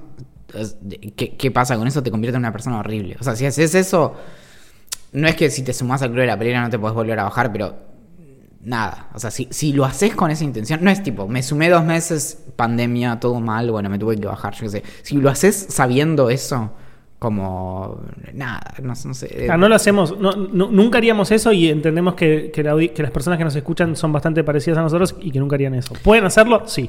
Claro, Pero sí. no. técnicamente no vamos a tener manera de limitar eso. Eh, en algún momento pensamos, bueno, si, si se nos va de las manos, eventualmente liberamos como el viejo podcast secreto e inventamos un nuevo podcast secreto y, y- y se resetea toda la cuestión. Pero sí, eso. No hay, no hay clave, solamente es información. De hecho, es. De hecho, ni siquiera hay clave, es, un link. Es, sí, es, es seguridad por oscuridad. Técnicamente, hasta ahora una sola persona descubrió cuál era el podcast secreto. Esto es real. O sea que, dado suficiente esfuerzo, se puede encontrar cuál es el podcast secreto escuchando los episodios de Idea Millonaria. Esto es, esto es terrible, pero real. No, no, no hay una clave. No, o sea, está, el, el podcast secreto está en Spotify, solo que no lo vas a encontrar nunca. Claro. Juli me pregunta, que ahora también lo podés contestar vos porque yo te quemé tanto que ahora la empezaste a usar y creo que te, va gustando, que, contemos cómo es nuestra experiencia con Notion y dice que el podcast está buenísimo. Eh, a ver, yo me había bajado Notion hace más o menos dos o tres meses. Y lo empecé a usar y noté que era bastante. Es una, noté que era una aplicación bastante compleja para organizar tu trabajo y funciona muy bien para, trabajos en equipo, pero también funciona muy bien para, tu trabajo personal y para traquear cosas. En ese momento la usé como dos, tres días y dije, no, esto es un bardo, prefiero seguir con mi to-do list tranquila, eh, no sé, Microsoft To Do o Wonderlist, que antes era esa, o Reminders de iPhone. Pero después conocí una persona que me la recomendó eh, insistentemente y me enseñó los primeros pasos. Y le agarré la onda. Y es espectacular. Es completamente espectacular. tiene una, Tiene una sola falla que, le encontramos, eh, que le encontró Valentín, que sí tenía Asana, que es otra aplicación también así como de gestión de tareas y de equipos, que es ideal para tareas repetitivas, porque nosotros hacemos trabajos que todas las semanas se van repitiendo, o sea, son diferentes, pero son la misma tarea. Entonces, lo que permitía Asana es reactivar la misma tarea que vos habías hecho la, semana pasada sin que tuvieras que hacerlo manualmente. Glorioso. Porque nosotros tenemos muchas tareas que son repetitivas. Por ejemplo, grabar idea millonaria. Todas las semanas hace 250.500 años. Pensar chistes. Pensar chistes, hacer la introducción. Ese tipo de cosas se repiten. Entonces, Asana permitía esto. Y Notion es lo único que hasta ahora no encontramos la forma de hacerlo. Hay algunas formas medio manuales y funcionan, pero no tiene nada que ver con que sea automático. Bueno, y, creo que cumplen distintas funciones. Como Asana funciona muy bien en equipos por ahí de más de dos. Justo con Axel somos un equipo de dos, entonces hacemos todo. Eh, digamos, eh, tener documentos compartidos nos sirve bastante. Eh, yo trabajé con equipos usando Asana, donde es mejor como la parte de asignar tareas y yo qué sé, pero bueno, está muy bien. Igual les queríamos contar que a partir del de 22 de agosto sale un podcast que se llama Notion Cast, que es un podcast acerca de Notion. Vamos a hacerlo con Axel y lo, lo paga Dropbox, que es la competencia. Eh, te digo, esto no es un chiste. Esto no es un chiste. digo, no, sé si lo vamos a hacer y, si lo podríamos hacer ahora, sobre todo porque al menos yo estoy con muy poco tiempo en mi vida. Pero si haces un, podcast tipo de Getting Things Done, o sea, como de, de, esquemas de laburo uno. bien ah, hecho. ¿No hay uno que es el de no, no, nunca ayudes a nadie o algo así que es como acerca de este tipo de cosas? ¿El de posta? El de posta. Sí, que lo hace eh, Ciru y no me acuerdo quién más. Esa tiene, tiene ocho años ese podcast. Sí, pero creo que no se hace más igual. No, no, no, no por eso. Pero eh, te acuerdas que en un momento rankeaba re alto ese podcast y no existía hace mucho tiempo. Bueno. Em, no, eh, Julián Príncipe es alguien que desde, desde 2018 insiste con usar Notion. Mira. Yo en ese momento nunca no le di bola y ahora, bueno, nada, me obligaron. Estoy acá. A mí me gusta mucho Paper de Dropbox, sobre todo porque se digamos, es de Dropbox y se enchufa. Igual, igual Paper va muy bien, pero básicamente no es de gestión de tareas. No, no, no, claro. Eh, es más como una especie de, de Google Drive en esteroides. Exacto. Y, mm, y, tiene como, no sé, básicamente no, si vos ya tenés Dropbox, eh, como si vos ya pagás Dropbox, como no, no, es un nuevo gasto en ese sentido. Igual es gratis, ¿no? Pero, y creo que eh, Paper no tiene ninguna función como premium ni nada de eso. Pero, mm, pero está muy bien. Pedro nos dice, Perdón, pero me gustaba más el formato temático de inicio de temporada. Obvio que los quiero mucho. Pedro. En Wuhan, China, en algún momento, que no se conoce exactamente cuándo fue, de probablemente diciembre del año 2019, una persona entró en contacto con una especie animal que le terminó contagiando un virus que se hizo llamar SARS-CoV-2. Eso eventualmente desencadenó una pandemia que, entre otras cosas, tuvo un impacto en la salud mental de las personas y en su capacidad para resolver problemas. Creo que con Axel vamos a estar de acuerdo en que ese formato estaba buenísimo. Pero Axel la semana pasada me, llamó llorando y me dice, vale, no, no me acuerdo cómo atarme los cordones. Entonces, frente a ese escenario, tratamos de hacer lo mejor que pudimos. No te preocupes que la quinta temporada se viene con toda y, y va a ser increíble. Por las cosas que estamos escuchando, va a ser algo como lo que nunca te imaginaste que era posible hacer en un podcast. Así que eh, quédate con nosotros, que esto recién empieza.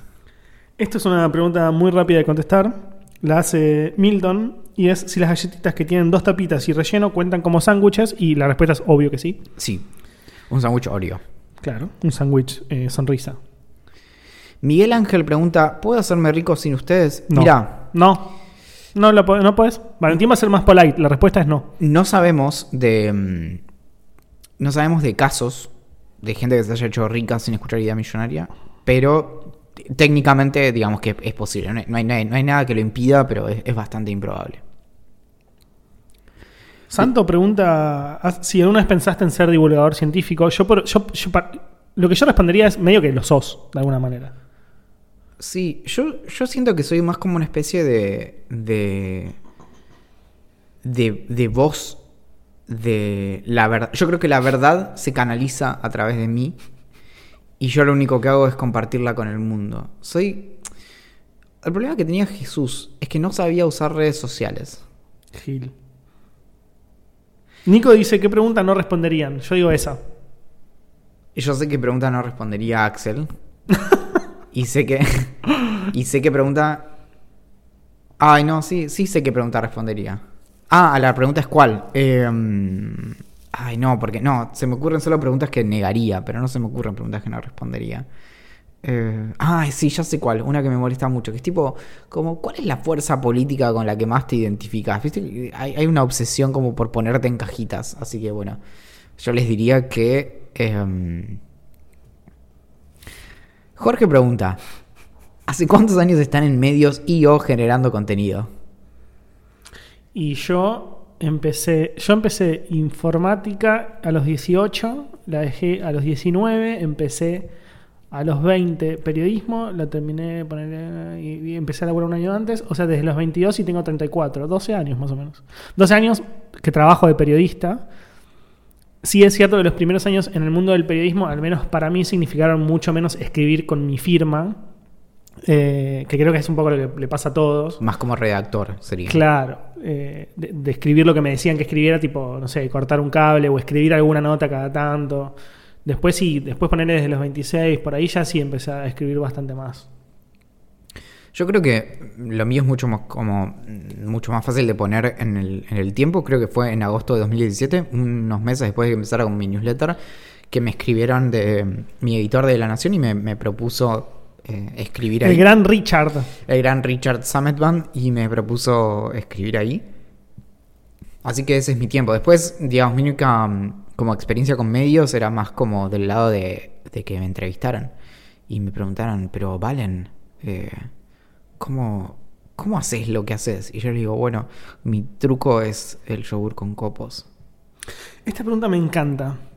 ¿Quién es? Porque, a ver, no voy a, no voy a, a sesgar tu respuesta. Joaquín nos pregunta, ¿quién es la persona que siente que más los entiende? Yo lo descubrí hace muy, muy poco. Y es, y es raro porque no sé si es lo que. Si alguien preguntara como quién es la persona que más entiende a Valen, no sé si responderían eso. Pero lo descubrí realmente, yo creo que en el último año y medio. Y, y me sorprende mucho mi propia respuesta, pero creo que es mi hermana.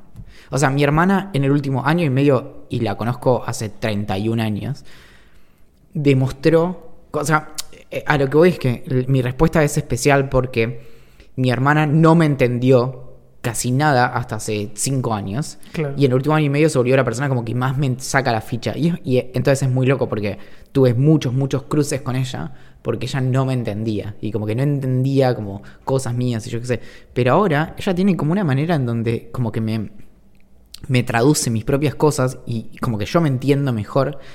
A partir de que no sé, no sé qué pasó, pero ella hizo como, como cierto clic y de repente es como que, sabe como exactamente como cada cosa y como que me saca la ficha y me sorprende mucho porque por lo general, o sea, si no hubiera sido mi hermana, yo te hubiera dicho como, bueno, no sé, eh, tipo amigos que tengo hace muchos años y cosas así, pero acá es como algo muy raro que es como que, es como que encontró una clave de lectura y a partir de ahí sabe como exactamente todo. Claro. Me gusta mucho tu respuesta y yo creo que podría haber dicho tu hermano. Yo creo que podría haber dicho tu hermano. Ah, mira. Sobre todo, o sea, sobre todo porque la conozco desde ese tiempo casi. Mm. O sea, como no hace mucho más, incluso que tampoco nos conocemos nosotros, pero como que conocí esa etapa, entonces siento que es así. Y mm, yo diría a mi vieja, que no es tanto, no tengo claro si es que me entiende o que hace el esfuerzo, o sea, como que hace un esfuerzo tan fuerte para apoyarme en todo que yo siento que me entiende, ¿me entendés? O sea, como yo nunca le podría decir nada a mi vieja que me diría como, o sí en realidad, pero, pero incluso eso, es- eso es entenderme, no sé, como que para que me diga como, está flasheando cualquiera, ¿me entendés? No sé, es como un apoyo incondicional. No, pero en realidad mucha gente me apoya incondicionalmente. Es más, sí, es como un entendimiento absoluto. La clave creo que está en lo que dijiste, que fue como, digamos, el, más allá del entender, creo que la clave está en el esfuerzo por. Claro. Que es básicamente que hay, incluso con las personas que tenemos más cercanas, que por ahí nos entienden, pero su pero tienen un límite de su entendimiento. Como, bueno, che, tipo, hasta acá llegué, como, explícame vos ahora porque pues no sé cómo sigue. Sí. Pero creo que es esa cuestión como lo incondicional en decir como, bueno, más allá de juzgar qué es lo que le pasa a esta persona, qu- quiero entender qué es lo que le pasa. Sí. Creo que esa es la clave. Re, banco. Esta es buena. Esa pregunta, ¿le asigna un trato distinto a la gente grande? ¿Cuál? Creo que es buena porque hay toda una cuestión como de, viste, la, la- discriminación por edad. Y mm, creo que es, es difícil a veces como... yo creo que en los últimos años me volví como muy consciente o como autoconsciente de, mm, de esto de de, cómo me dirijo a ciertas personas, como de lo que asumo, ¿no? Como por ejemplo, un clásico, que es como asumir que no van a manejar tecnología. Entonces es cómo, cómo te manejas con esa persona, por un lado, sin asumir que sabe o cómo hacer algo, o que no sabe, ¿entendés? Cualquiera de las dos. Y mm, no sé, en ese sentido, algo que, que por ahí no sé si tiene mucho que ver, pero, pero lo aprovecho para recomendarlo, que es eh, el, pod- el podcast, el newsletter de Cecilia Absatz, que se llama Viejo Smoking. Y mm, creo que es viejosmoking.com. Viejosmoking.com.ar. Eh, ella escribe sobre la vejez todas las semanas desde hace más o menos un año. Y, y es, es alguien que escribe mucho acerca de este tipo de cosas. Y, y es una persona que disfruta mucho como ser vieja. Y disfruta mucho como de reclamar o recuperar el. como. el, el llamar viejo a alguien. Y mm, lo digo porque justamente es alguien que, por ejemplo, disfruta mucho de las excusas que te habilita de repente ser viejo. Decir, bueno, vos te podés tipo ir en un, de un montón de situaciones en donde en otro momento nosotros como más jóvenes lo padecemos. Claro. Y sos viejo y medio que puedes hacer lo que te cante en muchas situaciones y nadie te va, tipo, te- lo van a autojustificar diciendo como, bueno, es vieja o es viejo, no sé qué. Está bueno Y- usarlo así. Claro. Y, mm, y creo que ella disfruta mucho de su vejez y escribe mucho sobre eso y escribe mucho. Ella es eh, periodista hace muchos años y escribe, eh, está como especializada en cuestiones como de cine y series y, sale en la tele y demás. Y, mm, y entonces tiene como una, una perspectiva sobre los personajes viejos también y como los nuevos protagonistas viejos, que hay muchas series ahora que tienen como protagonistas viejos justamente. Y, y cómo transitan eso, porque básicamente hay, hay, algo real también de que la vejez se está pateando bastante. Y como que de repente, no sé, Larry David, hoy. Hoy justamente Larry David cumplió 73 años. Claro. Y es súper vigente. Y decís como, es súper viejo, pero también tiene tipo su propia serie de comedia. Vigente, dije igual. Es súper vigente, quiero decir. Vi gente, vi gente muerta, veo gente muerta. No, pero no quería decir que era viejo. Sexto digo que, sentido. digo que es- súper actual. eso. Claro. Y mm, bueno, pero a lo que voy con todo eso es que em, ese tipo de cosas te cambian un poco la perspectiva también. De decir como, bueno, che, para tener 73 años no significa como estar quedado o lo que sea, sino que puedes estar como súper activo y demás. Y personas como, bueno, Larry David o Cecilia Absatz también medio que te marcan la cancha con eso. Obvio. Bueno, yo ya lo conté muchas veces, pero me pasó mucho en esta cuarentena en la que viví, eh, no sé, 80, 90 días, no sé cuánto tiempo estuve en la casa de mi abuela, con mi vieja y todo el mundo, con ella, con mi abuela justamente, y que veía cosas que decís como, como, ¿qué estás haciendo? Ya, lo- ya esto ya lo conté porque me pasó varias veces, pero cada vez que me pasa me sorprende de una manera brutal. Que es como, ¿qué estás haciendo, Abu? No, buscando. Le pregunté. Ah, esto, esto sale mucho, boludo. Le pregunté a Google cómo se hace esta cosa de macramé que me había olvidado. y le pregunta, y le pregunta a Google y Google le responde con un video de YouTube y clica en el video de YouTube y, y soluciona de esa manera, ¿me entendés? Entonces, es como decís vos, está claro que la relación con la tecnología es diferente, pero está alejadísimo de pensar que no la maneja. O sea, como alejadísimo. Porque no le pidió a nadie que le, que le busque eso y le pusiera play. Lo buscó ella y lo puso y lo solucionó. El Quizás tardó mucho más que yo, pero ¿me entendés? Es que el fenómeno este de, de buscar cosas en, en YouTube me parece fantástico. Y lo loco es que se da en los, dos, en los dos extremos. Los pibes muy, muy chiquitos que descubren cómo buscar algo en YouTube. Y la gente muy grande que de repente es como... Nada, se da cuenta que ahí puede buscar como cómo hacer X. Sí, Y. Nos pregunta Alejandro. Nos pregunta Alejandro si nos consideramos personas felices. Yo sí, re. Creo que ya hace- no hace mucho contestamos esta pregunta. Sí. Em, yo creo que mayormente sí. Igual hay hay algo que, que es... A ver, quiero abrir este debate. Y probablemente ya lo hayamos abierto porque mm, creo que, bueno, como las personas dentro de 10.000 años están descubriendo, hemos abierto prácticamente todos los temas de los que es posible discutir en este eh, podcast que ya cumple cuatro temporadas. Bueno, estamos por empezar una quinta. Si todo sale bien, obviamente, ¿no? Hay que hablar Que no con... nos mata la pandemia. Hay que hablar con mucha gente, pero bueno. Yo creo que el estado normal, o sea, el estado base de, tiene que ser normal y no feliz. Yo no creo que las personas tengan que ser felices todo el tiempo, ¿no? No, no, yo tampoco, O sea, obvio. básicamente pensemos en, un, Aparte, no, no me cae bien la gente feliz todo el tiempo. pensemos en un estado cero, ¿no? Sí. Y yo creo que ese es un estado deseable. ¿Sí? Debajo de eso tenés tipo, ponele 5, que estás triste, y ponele que 10, estás deprimido. Menos 10, ponele, sí. Claro, menos 10. Sí. Y después para arriba tenés 5, que estás feliz, y 10 estás tipo eufórico. Yo no sé si tenés que estar en 5 todo el tiempo. Y es más, te diría que yo creo que estar en 5 todo el tiempo puede generar un desgaste. Y puede hacer que la bajada a menos 5, que es estar triste, sea, Sea mucho terrible, más dura. Claro, claro. que en vez de bajar 5, bajaste 10. Sí. Entonces, estás, pasaste de estar arriba a estar ahí. Yo creo que estar tipo base es mucho más... eh, como es mejor para la salud mental. Y te lo dice una persona que suele, o sea, yo suelo ser bastante, o, o solía ser bastante eh, extrema, como estar tipo muy arriba, muy abajo, muy arriba, como muy maníaco en ese sentido. Y lo que logré a fuerza de básicamente, eh, nada, conectarme mm, cables, viste, los anteojos, mis anteojos son todos de metal, así que básicamente me conecto eh, un cable y otro en los anteojos y me pongo 220 pero un par de veces por semana nada más. Y con eso, a, a base de eso, logré bajar, bajar muchas cosas, eh, sobre todo mi capacidad para, para nada, para, para mover las manos. No, no puedo usar un cuchillo ahora porque, bueno, pero no importa. A mí lo que me pasa es que me cae mal la gente. No, voy a- no, no voy a hablar de la gente que me cae mal tampoco. Que cada uno sea como quiera ser. Em, lo que me pasa a mí es que a mí me gusta la normalidad. A mí me gusta el estado cero. A mí me gusta levantarme y estar tranquilo, eh, hacer mis cosas, hacerme un té, sentarme, laburar, terminar un buen día de laburo, ir al sillón, leer un librito, tirarme, ver un video en YouTube, ver una serie. A mí me gusta eso. Y eso es mi normalidad Sí, que, que no, que, que no es felicidad, pero me, me- me hace sentir bien. Y como decís vos, no caigo de 5 a menos 5. O sea, si caigo de 0 a, 5, a menos 5, bueno, está bien, qué sé yo, pasó. Y, no, y no puedo subir de menos 5 a, a 10. Entonces, yo- a mí me encanta esa normalidad. Yo, busco esa normalidad. En mi vida yo busco esa normalidad. Y e incluso le escapo a las cosas que me pueden generar como incluso muchísima felicidad absoluta o como muchísima tristeza absoluta. No me, arriesgo en esas cosas porque a mí me gusta mi normalidad.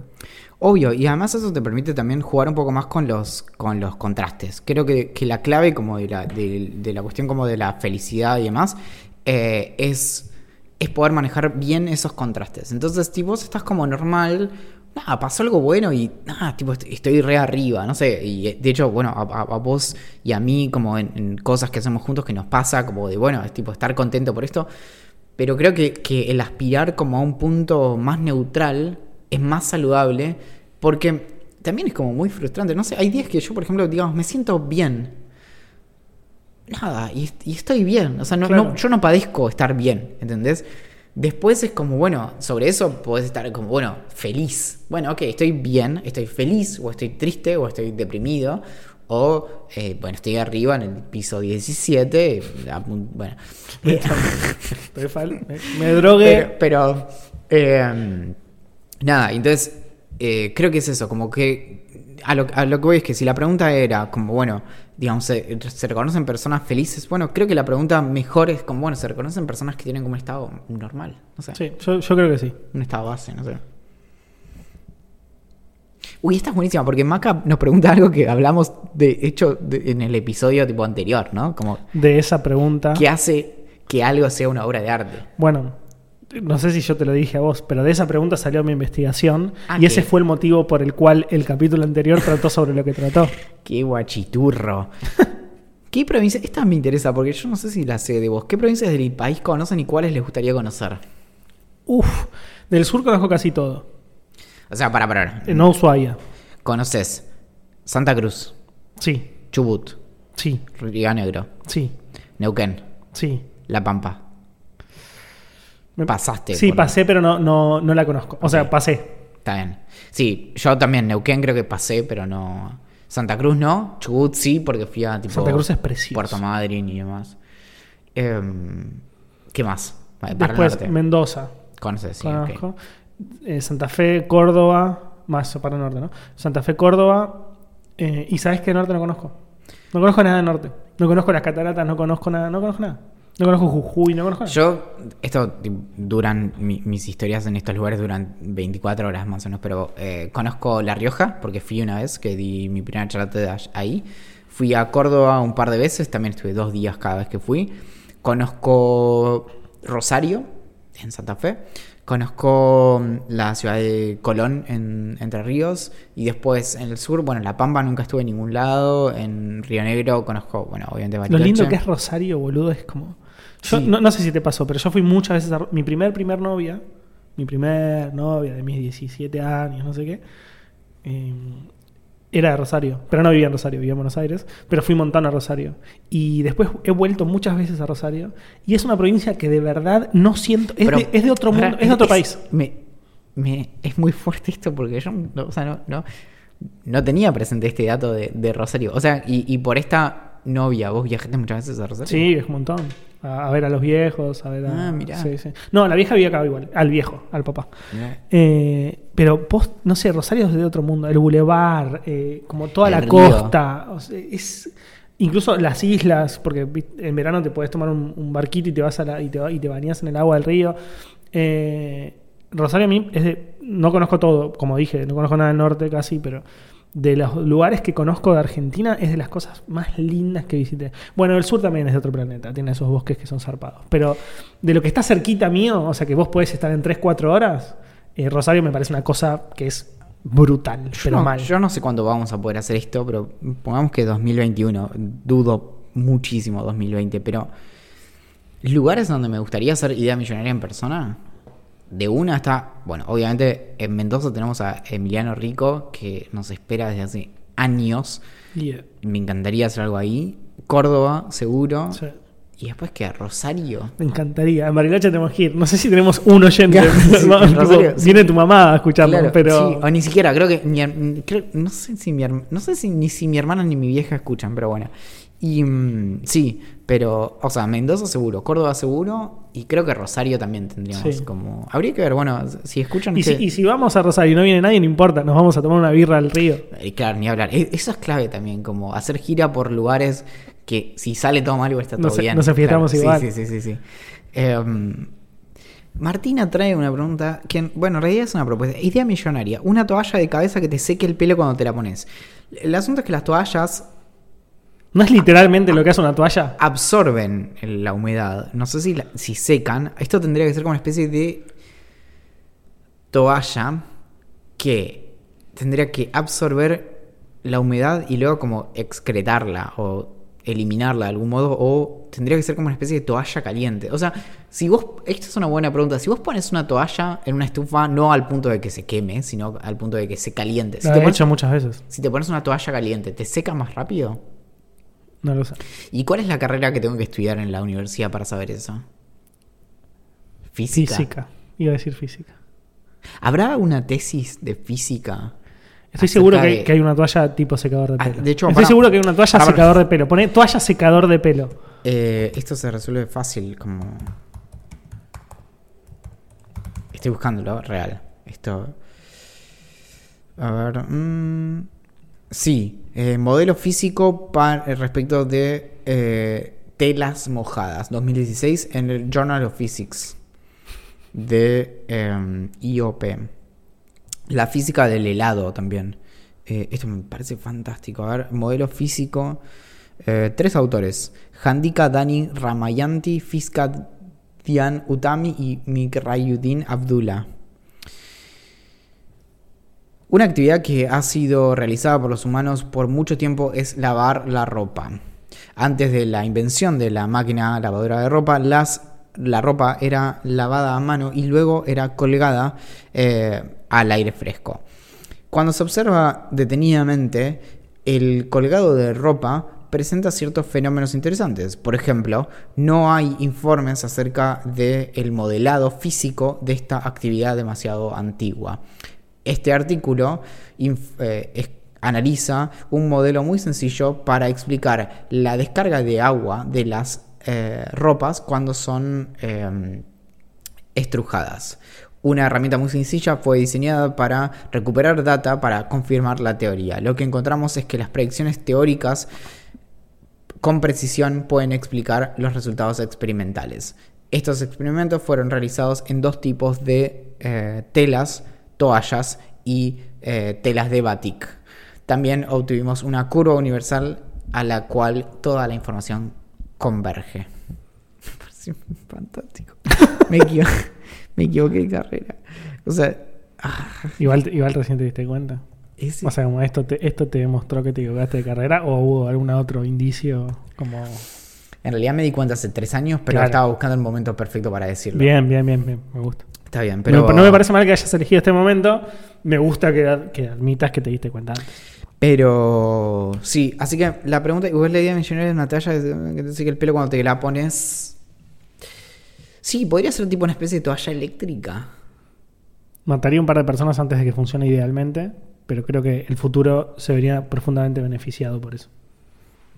Es raro, ¿no? ¿Qué es lo que importa, no? Digo, un par de muertes para que el futuro sea mejor. Tengo, Guzmán Díaz dice, tengo 20, en 2021 me mudo en pareja. Igual me encanta eso, como alguien que decide tipo seis meses eh, por anticipado que se va a mudar con la pareja. La fe que te tenés, papi. Y empiezo, empiezo psicología por interés intelectual. ¿Algún consejo? Ah, supongo que se, se refiere a que empieza la carrera. Sí, claro. ¿Algún consejo? Em, sí. Si lees Freud o Lacan, corre. Es que no va a tener opción. O sea, te van a hacer leer Freud y Lacan. Eh, este podcast está levemente en contra de ellos. Kant me pregunta algo que es, es- creo que es la mejor pregunta para terminar esta cuarta temporada de Millonaria que nos has- ha dado tantas tristezas Uy, y alegrías. me gusta que lo propongas de esa manera. Suponiendo que puede entender y, y esos detalles, ¿qué consejo le darían a un recién nacido? Uf. Es buenísimo, boludo. Es buenísima la pregunta. ¿Sabes qué me hace acordar? Yo sé que esto no tiene nada que ver, pero me hace acordar a. eh, como a, a cosas que tendrían que haber estado en la Biblia. Que son tipo como, por ejemplo, o sea, si, si Dios realmente estuvo dictando la Biblia a un montón de chavales, ¿por qué no les dijo como qué, qué chorga eran los microbios, por ejemplo? Bueno, gente, se van a encontrar con los gérmenes y es bueno que se laven las manos. O, esto, ¿entendés? Hay, hay muchas cosas A ver, tengo un par de, tengo un par de, de- de- de consejos. Es muy importante que alcances algún tipo de independencia económica. Para, y esto es lo más importante, para que puedas hacer lo que se te cante el ojete y ser quien seas sin tener que pedirle nada a nadie. Eh, tenés que hacer lo que te gusta siempre. Por eso hay que tener en mente lo primero, ¿no? O sea, como te- te- poder independizarte de una manera económica. S- Solo para poder, tipo, enmarcar esto en mi cerebro. El asunto es como que le daríamos estos consejos y persistirían en el tiempo hasta que, hasta que logre cierta edad. No, no, Porque él- no- él- no es porque, o sea, esta persona porque esta pregunta es como del recién nacido. No sé si es que me está haciendo preguntas. O sea, no sé si es- tienen que ser consejos como para de- de que el pibito tiene entre 1 y 5 años, o 0 y 5 años, Cero. o si son para la vida. Yo, yo, yo lo Porque tomé vos- para la vida. Vos le estás tirando consejos que le servirían cuando tenga 20, por ejemplo. Claro, yo lo tiré más Pero para la El vida. asunto es si le van a quedar los consejos hasta entonces. O si es como tipo. Como, o sea, si es un consejo para cuando es- tiene esa edad, se me ocurre como. no metas los dedos en los enchufes. Tipo, es No, bueno, no. eso, no. como, Eso eh, para eso están los padres. Que no le dirían lo que le diría yo. Ok. Tus padres no te dicen hacer lo que quieras. Entonces, entonces lo que estamos diciendo son como consejos para la vida. Claro. Ok. Entonces lo que yo diría es, es, o sea, como es muy importante que alcances algún tipo de independencia económica para que seas y hagas lo que, lo que vos quieras, eh, sin pedirle nada a nadie. Y es muy importante que hagas eso para poder hacer lo que te gusta y ser quien sea quien quieras ser. Eso creo que es clave. Y siempre rodeate de personas que no te, personas que no te juzguen, de ninguna manera. O que, o que lo hagan pero para, para tu beneficio. Igual juzgar nunca es para tu beneficio. No, nunca te rodees de personas que te juzguen de ningún tipo de manera. Eh, siempre estate cerca de personas que te apoyan y que te quieran. Y eso creo que es lo más importante de todo. ¿Sabes qué? Con, con eso de... Hay, algo muy fuerte con eso y creo que, que lo aprendes también cuando, cuando te volvés más viejo, pero hay un consejo que me parece fantástico y que me parece muy cierto, que es el que realmente, eh, realmente sos más o menos el promedio de las cinco personas con las que más hablas. Y, mm, y suena como por ahí una, una boludez, pero no sé, sí. A- yo, no, yo noto mucho que me cuesta bastante tener como vínculos cercanos con personas que no tengan ambiciones. Lo noto hace muchos años, más de 10 años. Como me pasó apenas terminé el secundario, que me daba cuenta que como, no sé, amigos o conocidos que, que no aspiraban como a hacer nada, me, me tiraban abajo, no, no me servía. Entonces en ese sentido, eso también, como por ejemplo, rodearte de personas que tengan como proyectos personales y hagan cosas, suele ayudarte bastante a hacer cosas. Y, mm, y en otro, y por otro lado, lo que pasa Pará, con te eso- hago un paréntesis en relación a eso, que Sí. me parece fantástico. Yo creo que ese es uno de los motivos más fuertes por los cuales nosotros nos llevamos tan bien. Sí, claro. Eso para empezar. Y segundo, es otro de los motivos por los cuales yo me. No me alejé de manera consciente, sino que de, de manera como orgánica me fui alejando de determinadas personas. Me pasó lo mismo. Eh, No, no, no, o sea, los, los quiero. O sea, son gente que yo quiero profundamente. Pero no hablo en mi día a día y en, ni en mi semana a semana, quizás. Hay una canción que se llama de, de LCD Sound System que se llama eh, New York I Love You But You're Bringing Me Down. Bueno, y es eso. O sea, algunos amigos es como los quiero, pero te tiran abajo. Y en eso algo también, pero no es solo porque podría ser como un poco cínico esto de bueno ro- rodearse de personas como que nos eh, como motiven a hacer cosas. Pero lo más loco de, de de ciertas personas que tienen sus propios proyectos es que por lo general también te entienden más. Por ejemplo, no sé, Axel y a mí nos pasa constantemente como de, tener semanas en donde estás muy, muy al palo y realmente puede ser que pasen 10 días en donde no hablas con una persona a quien querés mucho. Lo importante es que las personas que nunca hacen cosas por su propia cuenta, nunca tienen sus propios proyectos, por lo general no entiendan lo que es estar al palo. Entonces simplemente piensan como, bueno, nada, tipo te borraste. Dale, o no sé ¿cuánto qué. estás laburando? Claro. ¿Tanto tiempo te lleva? Lo que pasa cuando te empezás a relacionar personas que más o menos están en la misma es que decís como, sí, por ahí ellos estuvieron real pedo una semana, pero dicen, sí, te reentiendo, como, bueno, nada, después charlemos, me, me llamás y nos ponemos al día, pero no hay resentimiento. O sea, yo ya, de hecho, algo que te da la vejez también es que...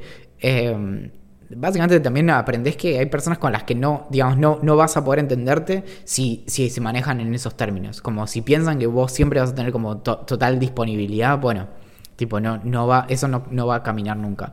Entonces, en ese sentido, respecto de, como con quién te vinculas, eh, hermoso bebé recién nacido, agu, tata, em, Al final me decirle. Era re profunda la charla. sí, sí, sí. Pero bueno, igual te entiende, no, nos dijo que te entiende. O, o por ahí tenemos un traductor que tipo, Claro. por ahí diciendo como todo esto y te va a decir, agu, Y el chavo con los ojos así como. "Wow". Mucha información. Anoche vi el video de Matrix que en el momento en el que le, tipo, a Neo le empiezan a cargar todo y de repente dice como eh, es- está, o sea, está muy mala esa escena. Es la- malísima. La recordaba mucho mejor de lo que es. I know Kung Y- Fu, y ¿cómo era que, claro. Y entonces el operador está como cargándole data y- y viene Morfeo y le dice como, che, ¿qué onda esto? Y dice, no, está hace 10 horas como aprendiendo tipo artes marciales. Y entonces en un momento le dice, el chabón es una máquina, le dice el operador. Y como que eh, Neo abre los ojos y lo mira a Morfeo y le dice como, I know Kung Fu. y yo tenía un recuerdo increíble de esa escena y la vi y me pareció tan Malísima. goma. Sí, sí, sí, sí. Pero bueno, a lo que voy con todo esto es que, es que justamente creo que, que eso es clave también, como de, de quién te rodeas y sobre todo esto de que es importante también poder rodearte de personas que un poco te desafíen. Como yo busco mucho eso, como desde de que me de que incluso me generen cierta incomodidad, que por ahí es- puede sonar como medio con- como eh, contradictorio, pero si podés rodearte de personas que te puedan como cuestionar un toque, bueno, vas a estar bien. Bueno, bebecito, amigo. Bebecite. ya vamos cuatro horas. Vamos, no, igual más allá del chiste vamos dos y yo tengo miedo porque tengo que editarlo esto. Y mañana tengo que terminar observando y tengo Sí. que hacer otras cosas. Bueno, pero pandemia. eh, bueno. Eh, Tengo miedo. Ahora, y, y lo último, ¿no? Sí. Um, ¿Va a haber una quinta temporada? Yo avísame si no hay que, que doy de baja el alquiler y me tiro por algo. Series, series eh, que hayan terminado en la quinta temporada existen. Eh, No, en la cuarta sería. en la- claro, en la cuarta. Después de la cuarta. Igual, ¿te imaginas que tuviéramos que negociar esto todo el tiempo? Como- Con, con tipo con Netflix. o con, no sé, con, Chicos, con Apple Podcast. No, no tienen los números necesarios, pero... eh, um, a ver, bueno. Durante todos estos episodios, mi nombre fue Valentín Muro. Y el mío fue Axel Marazzi. Julián Príncipe hizo la canción de apertura y hace dos temporadas, si no me equivoco, nos, nos propuso hacer una nueva canción. Eso no ha sucedido. A pesar de que hizo una nueva canción para el podcast que hacemos para Curious, em, que lo pueden encontrar eh, un nuevo episodio este lunes en si buscan Curious Vid B larga ID en Spotify. Que hablamos de computación cuántica y es realmente espectacular. Pero Julián Príncipe hizo una canción para ese podcast, pero no hizo una nueva para este. Nos encuentran en ideamillonaria.com. En Twitter como Idea Millonaria P, en Instagram como Idea Millonaria Podcast, en Facebook, Telegram, YouTube, Reddit como Idea Millonaria. Y nos escriben todas sus ideas eh, al estilo Sarasa eh, a gerencia. Ha sido un placer llegar hasta acá eh, Con todos ustedes. con, con, con no mucha sobriedad. Y con este bebé que tenemos acá, que le estamos enseñando cosas. Sí, sí. Bebito querido. Eh, Ingenieri- vi- ingenierite. hoy vi un video, no sé, ¿te pasé el video? Sí, te pasé el video de la máquina para hacer bebés, ¿no? Por Dios, guacho. Ay, no, qué locura eso. fuerte, sí, como... Como una encima-. Y encima era como una especie de como pareja doble, ¿viste? Que en el video aparecían como do- dos chabones de dos minas que tenían como un bebé en común y le enchufaban con una especie de como de cartuchos como de Nespresso para darle de comer. Todo muy raro. Todo muy raro y sin embargo me encargué uno. no me extraña. Por favor, no tengas un pibe ni así ni de otra forma. no estoy preparado yo, Atentamente. la gerencia.